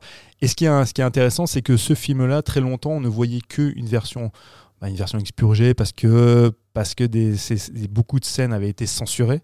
Et c'était la Warner qui détenait qui détient toujours les, droits du film. Et on disait toujours qu'on ne pourrait pas voir la version Director's Cut de ce film-là. Et donc il y a des petits malins qui ont édité, je ne sais pas comment ça s'est fait, je n'ai pas tellement creusé le sujet, qui ont réédité en fait le film en y intégrant ces images qui étaient censurées. Donc tu le vois en fait au grain de l'image, parce que tu as une remasterisation du film, tout d'un coup, tu as une péloche, tu as l'impression que c'est tourné en 8 mm, tu vois s'intègre. Et c'est toutes ces scènes-là qu'on ne pouvait plus voir. Des scènes d'orgie, de machin, enfin, complètement dingue. Je, le- je le conseille. Au-delà du côté un peu sulfureux du film, parce que même si tu enlèves ces scènes-là, même si c'est toujours assez réjouissant de voir des bonnes sœurs à poil, chauves, parce que du coup, elles se en train de, de faire des, des- des cochonneries avec des crucifix géants, c'est toujours assez réjouissant. Mais même si tu enlèves ça, plastiquement, le film est incroyable.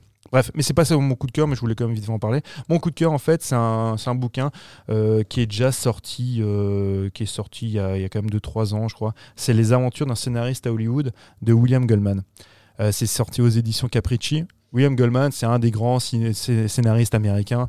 Alors, pour vous dire, bah, il avait écrit Bush Cassidy le Kid, Les Hommes du Président de, de Pakula. C'est des grandes, rencontres aussi avec Robert Redford. Il avait écrit un, roman qui a été adapté aussi, en, qu'il a, dont il a adapté le scénario, qui avait eu beaucoup de succès euh, aux États-Unis, c'est Princess Bride, cette espèce de, conte. euh, avec, euh, on rejoue un petit peu, on, réinvestit, on disturbe un petit peu les, les, les, contes. Il a fait aussi un film qui s'appelle Magic. Il avait écrit Marathon Man aussi avec Destiny of Man. Enfin, en tout cas, c'est un des grands scénaristes hollywoodiens, l'un des plus grands. Et là, ce sont, c'est, ben, c'est un peu ses mémoires. Donc, le monsieur est mort il y a, je crois qu'il est mort en 2018. Oui, c'est ça, en 2018, il est décédé. Et ce sont ses mémoires qui, sortent chez Capricci. C'est, génial. Parce que, en fait, c'est, c'est génial parce que, alors, ça fourmille aussi d'anecdotes de, de tournage, de, surtout de pré-production, parce que c'est surtout ça. hein. c'est comment tu écris un scénario, comment il est développé, comment tu le vends, comment il y a des réécritures. Comment... D'ailleurs, une question arrive, ils écrivent bien avant et du coup après ils ont plus aucun, ils ont, ils n'interviennent plus du tout ou bien il y a quand même quand tu dis réécriture, c'est eux qui réécrivent un peu ou c'est euh, hijacké entre guillemets? Alors il y a, bah, c'est en fait, alors ça, ça dépend du projet. Il y a très souvent, alors c'est rare. Alors je, je vais expliquer plusieurs choses. C'est rare qu'il y a des, alors je sais plus le terme, que des scénaristes écrivent des scénarios et qu'ils les proposent au studio. Très souvent en fait, parce que La fameuse pile. euh, voilà, et ce sont souvent des studios par contre qui font appel à toi. Tu as deux choses, hein. je vous apprends rien, il y a les adaptations littéraires qui sont très demandées parce qu'on peut éventuellement surfer sur un succès littéraire, ou alors on te dit voilà, on voudrait faire un film sur ça, pour nous un scénario. ok? Donc tu écris un scénario là-dessus. Euh, du coup, en fait, ce qui se passe au niveau des réécritures, c'est qu'effectivement, quand, tu, quand lui il écrit un scénario, tu le files au studio, tu as le prod qui dedans te dit bah non, bah ça, euh, ça, on veut, ça on veut plus. Parce que maintenant, en fait, ce qu'il y a, c'est que tu as le casting. Donc, il y a tel comédien qui veut jouer ce rôle-là, parce qu'il est plus intéressé par ça. Donc, il faut développer ce personnage. Donc, du coup, si tu développes ce personnage, il faut créer un lien et un arc narratif entre les deux. Donc, tu dois réécrire. Donc, les mecs, ils disent souvent, tu as deux, trois, quatre réécritures. Puis, à un bout d'un moment, bah, toi, machin, tu sais plus quoi proposer. Puis, les mecs, tu dis, bah, c'est pas grave. On, fait appel à machin qui va te filer un coup de main. Et je disais souvent, c'était Robert Town. Robert Town, c'était un des grands scéna- scénaristes aussi américains des années 70 bah, qui réécrivait derrière ton, ton film. Et souvent aussi, tu n'es même pas crédité. Tu réécris en fait le film d'un autre. C'est pour ça que souvent, quand vous voyez sur des, sur des, sur un- dans un générique, au niveau des crédits, qu'un film a été écrit par deux, trois personnes, vous pouvez multiplier ça par deux, par, voire par trois. hmm. Parce qu'il y a des mecs qui sont même pas crédités derrière, il y a eu des réécritures rien que pour des dialogues ou quoi. C'est c'est pour ça qu'il explique, c'est que c'est un, c'est un boulot qui est euh, scénariste et on le voit encore. C'est très ingrat. Pour ça, on le voyait encore avec les, les grèves des scénaristes. C'est extrêmement ingrat. Et euh, aujourd'hui, il y a en fait, il y a un truc un peu, différent par rapport à l'époque du nouvel Hollywood et puis même euh, du cinéma classique américain. C'est qu'il y, a- la série auquel il n'y a pas participé. Aujourd'hui, grâce aux séries, les scénaristes sont nouveau mis en avant, que ce soit par, en étant showrunner carrément d'un projet. Euh, eux, nouveaux sont nouveaux en fait euh, mis en lumière. Mais les scénaristes, je, je parle même pas. À l'époque, on avait parlé de manque où ce sont, bah, ce sont des salariés, hein, des salariés de, de, de studio. Tu les vois dans, dans des bureaux. Enfin, il y a un côté très bureaucratique finalement, tu vois là-dedans. Et le côté artistique, il faut, faut souvent se dire que voilà, euh, ma fibre artistique, je la mets un peu de côté. Tu vois je m'efface tu vois, au profit du studio, du producteur. Et quand tu te prends le temps, bah, tu écris un roman. Tu, crées un roman, et après, ben, en espérant même pour en faire un film. C'est des gens qui sont passionnés aussi par ça, ils sont passionnés par l'écriture. Mais comme il disait, écrire un, scénario, on a tous déjà eu l'occasion d'éplucher un scénario, c'est rébarbatif au possible. C'est indigeste, tu vois, lire un, scénario, c'est extrêmement pénible. Et du coup, écrire un scénario euh, qui te donne envie, enfin qui donne envie à un prod ou à un studio de le développer et d'en faire un film, bah faut, généralement, il faut déjà le vendre sur, un, sur la base d'un synopsis et puis après tu files le scénar. Enfin, Mm. C'est compliqué. De toute façon, il expliquait, il y a deux choses en primordial. C'est euh, quand tu fais un film, as le scénario et après, bah, un truc, ça peut paraître un peu con parce qu'on pourrait dire oui, mais il faut un grand réalisateur derrière. Non, il a dit il faut un casting.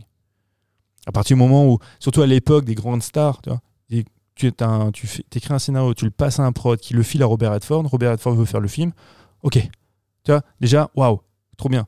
Le mec, il dit, vous n'imaginez pas le nombre de scénarios que j'ai écrits, que j'ai filés, que j'ai vendus à des studios qui ont jamais vu le jour, Hmm. qui n'ont jamais été réalisés. Tu vois, la fameuse pile dont tu parles. Aujourd'hui, nous en France, c'est encore particulier parce que euh, cinéma d'auteur, politique des auteurs, qui veut que le réalisateur est inévitablement l'auteur de son film. Donc il a écrit lui-même le scénario avec tous les torts et travers que ça peut que ça incombe aussi. Parce que parce que t'as pas en fait cette volonté démiurgique de faire un film et d'en être l'auteur complet, bah, c'est que derrière t'as pas un garde-fou des fois pour te dire ouais tu fais de la merde. Mhm. Et là, Hollywood, c'est aussi, c'est un peu, c'est un peu compliqué, mais c'est des fois c'est le côté aussi, je pense positif, c'est que tu as un scénariste, tu as un prod, tu un réalisateur, et chacun en fait, il met et une star, et chacun y apporte en fait, euh, tu vois, sa petite formule. Et à la fin, de temps en temps, sort un chef-d'œuvre. Parce qu'il faut pas croire les grands films américains qu'on aime. C'est rarement un mec qui a, qui a écrit tout tout seul, qui a tout fait tout seul. C'est rare. hein.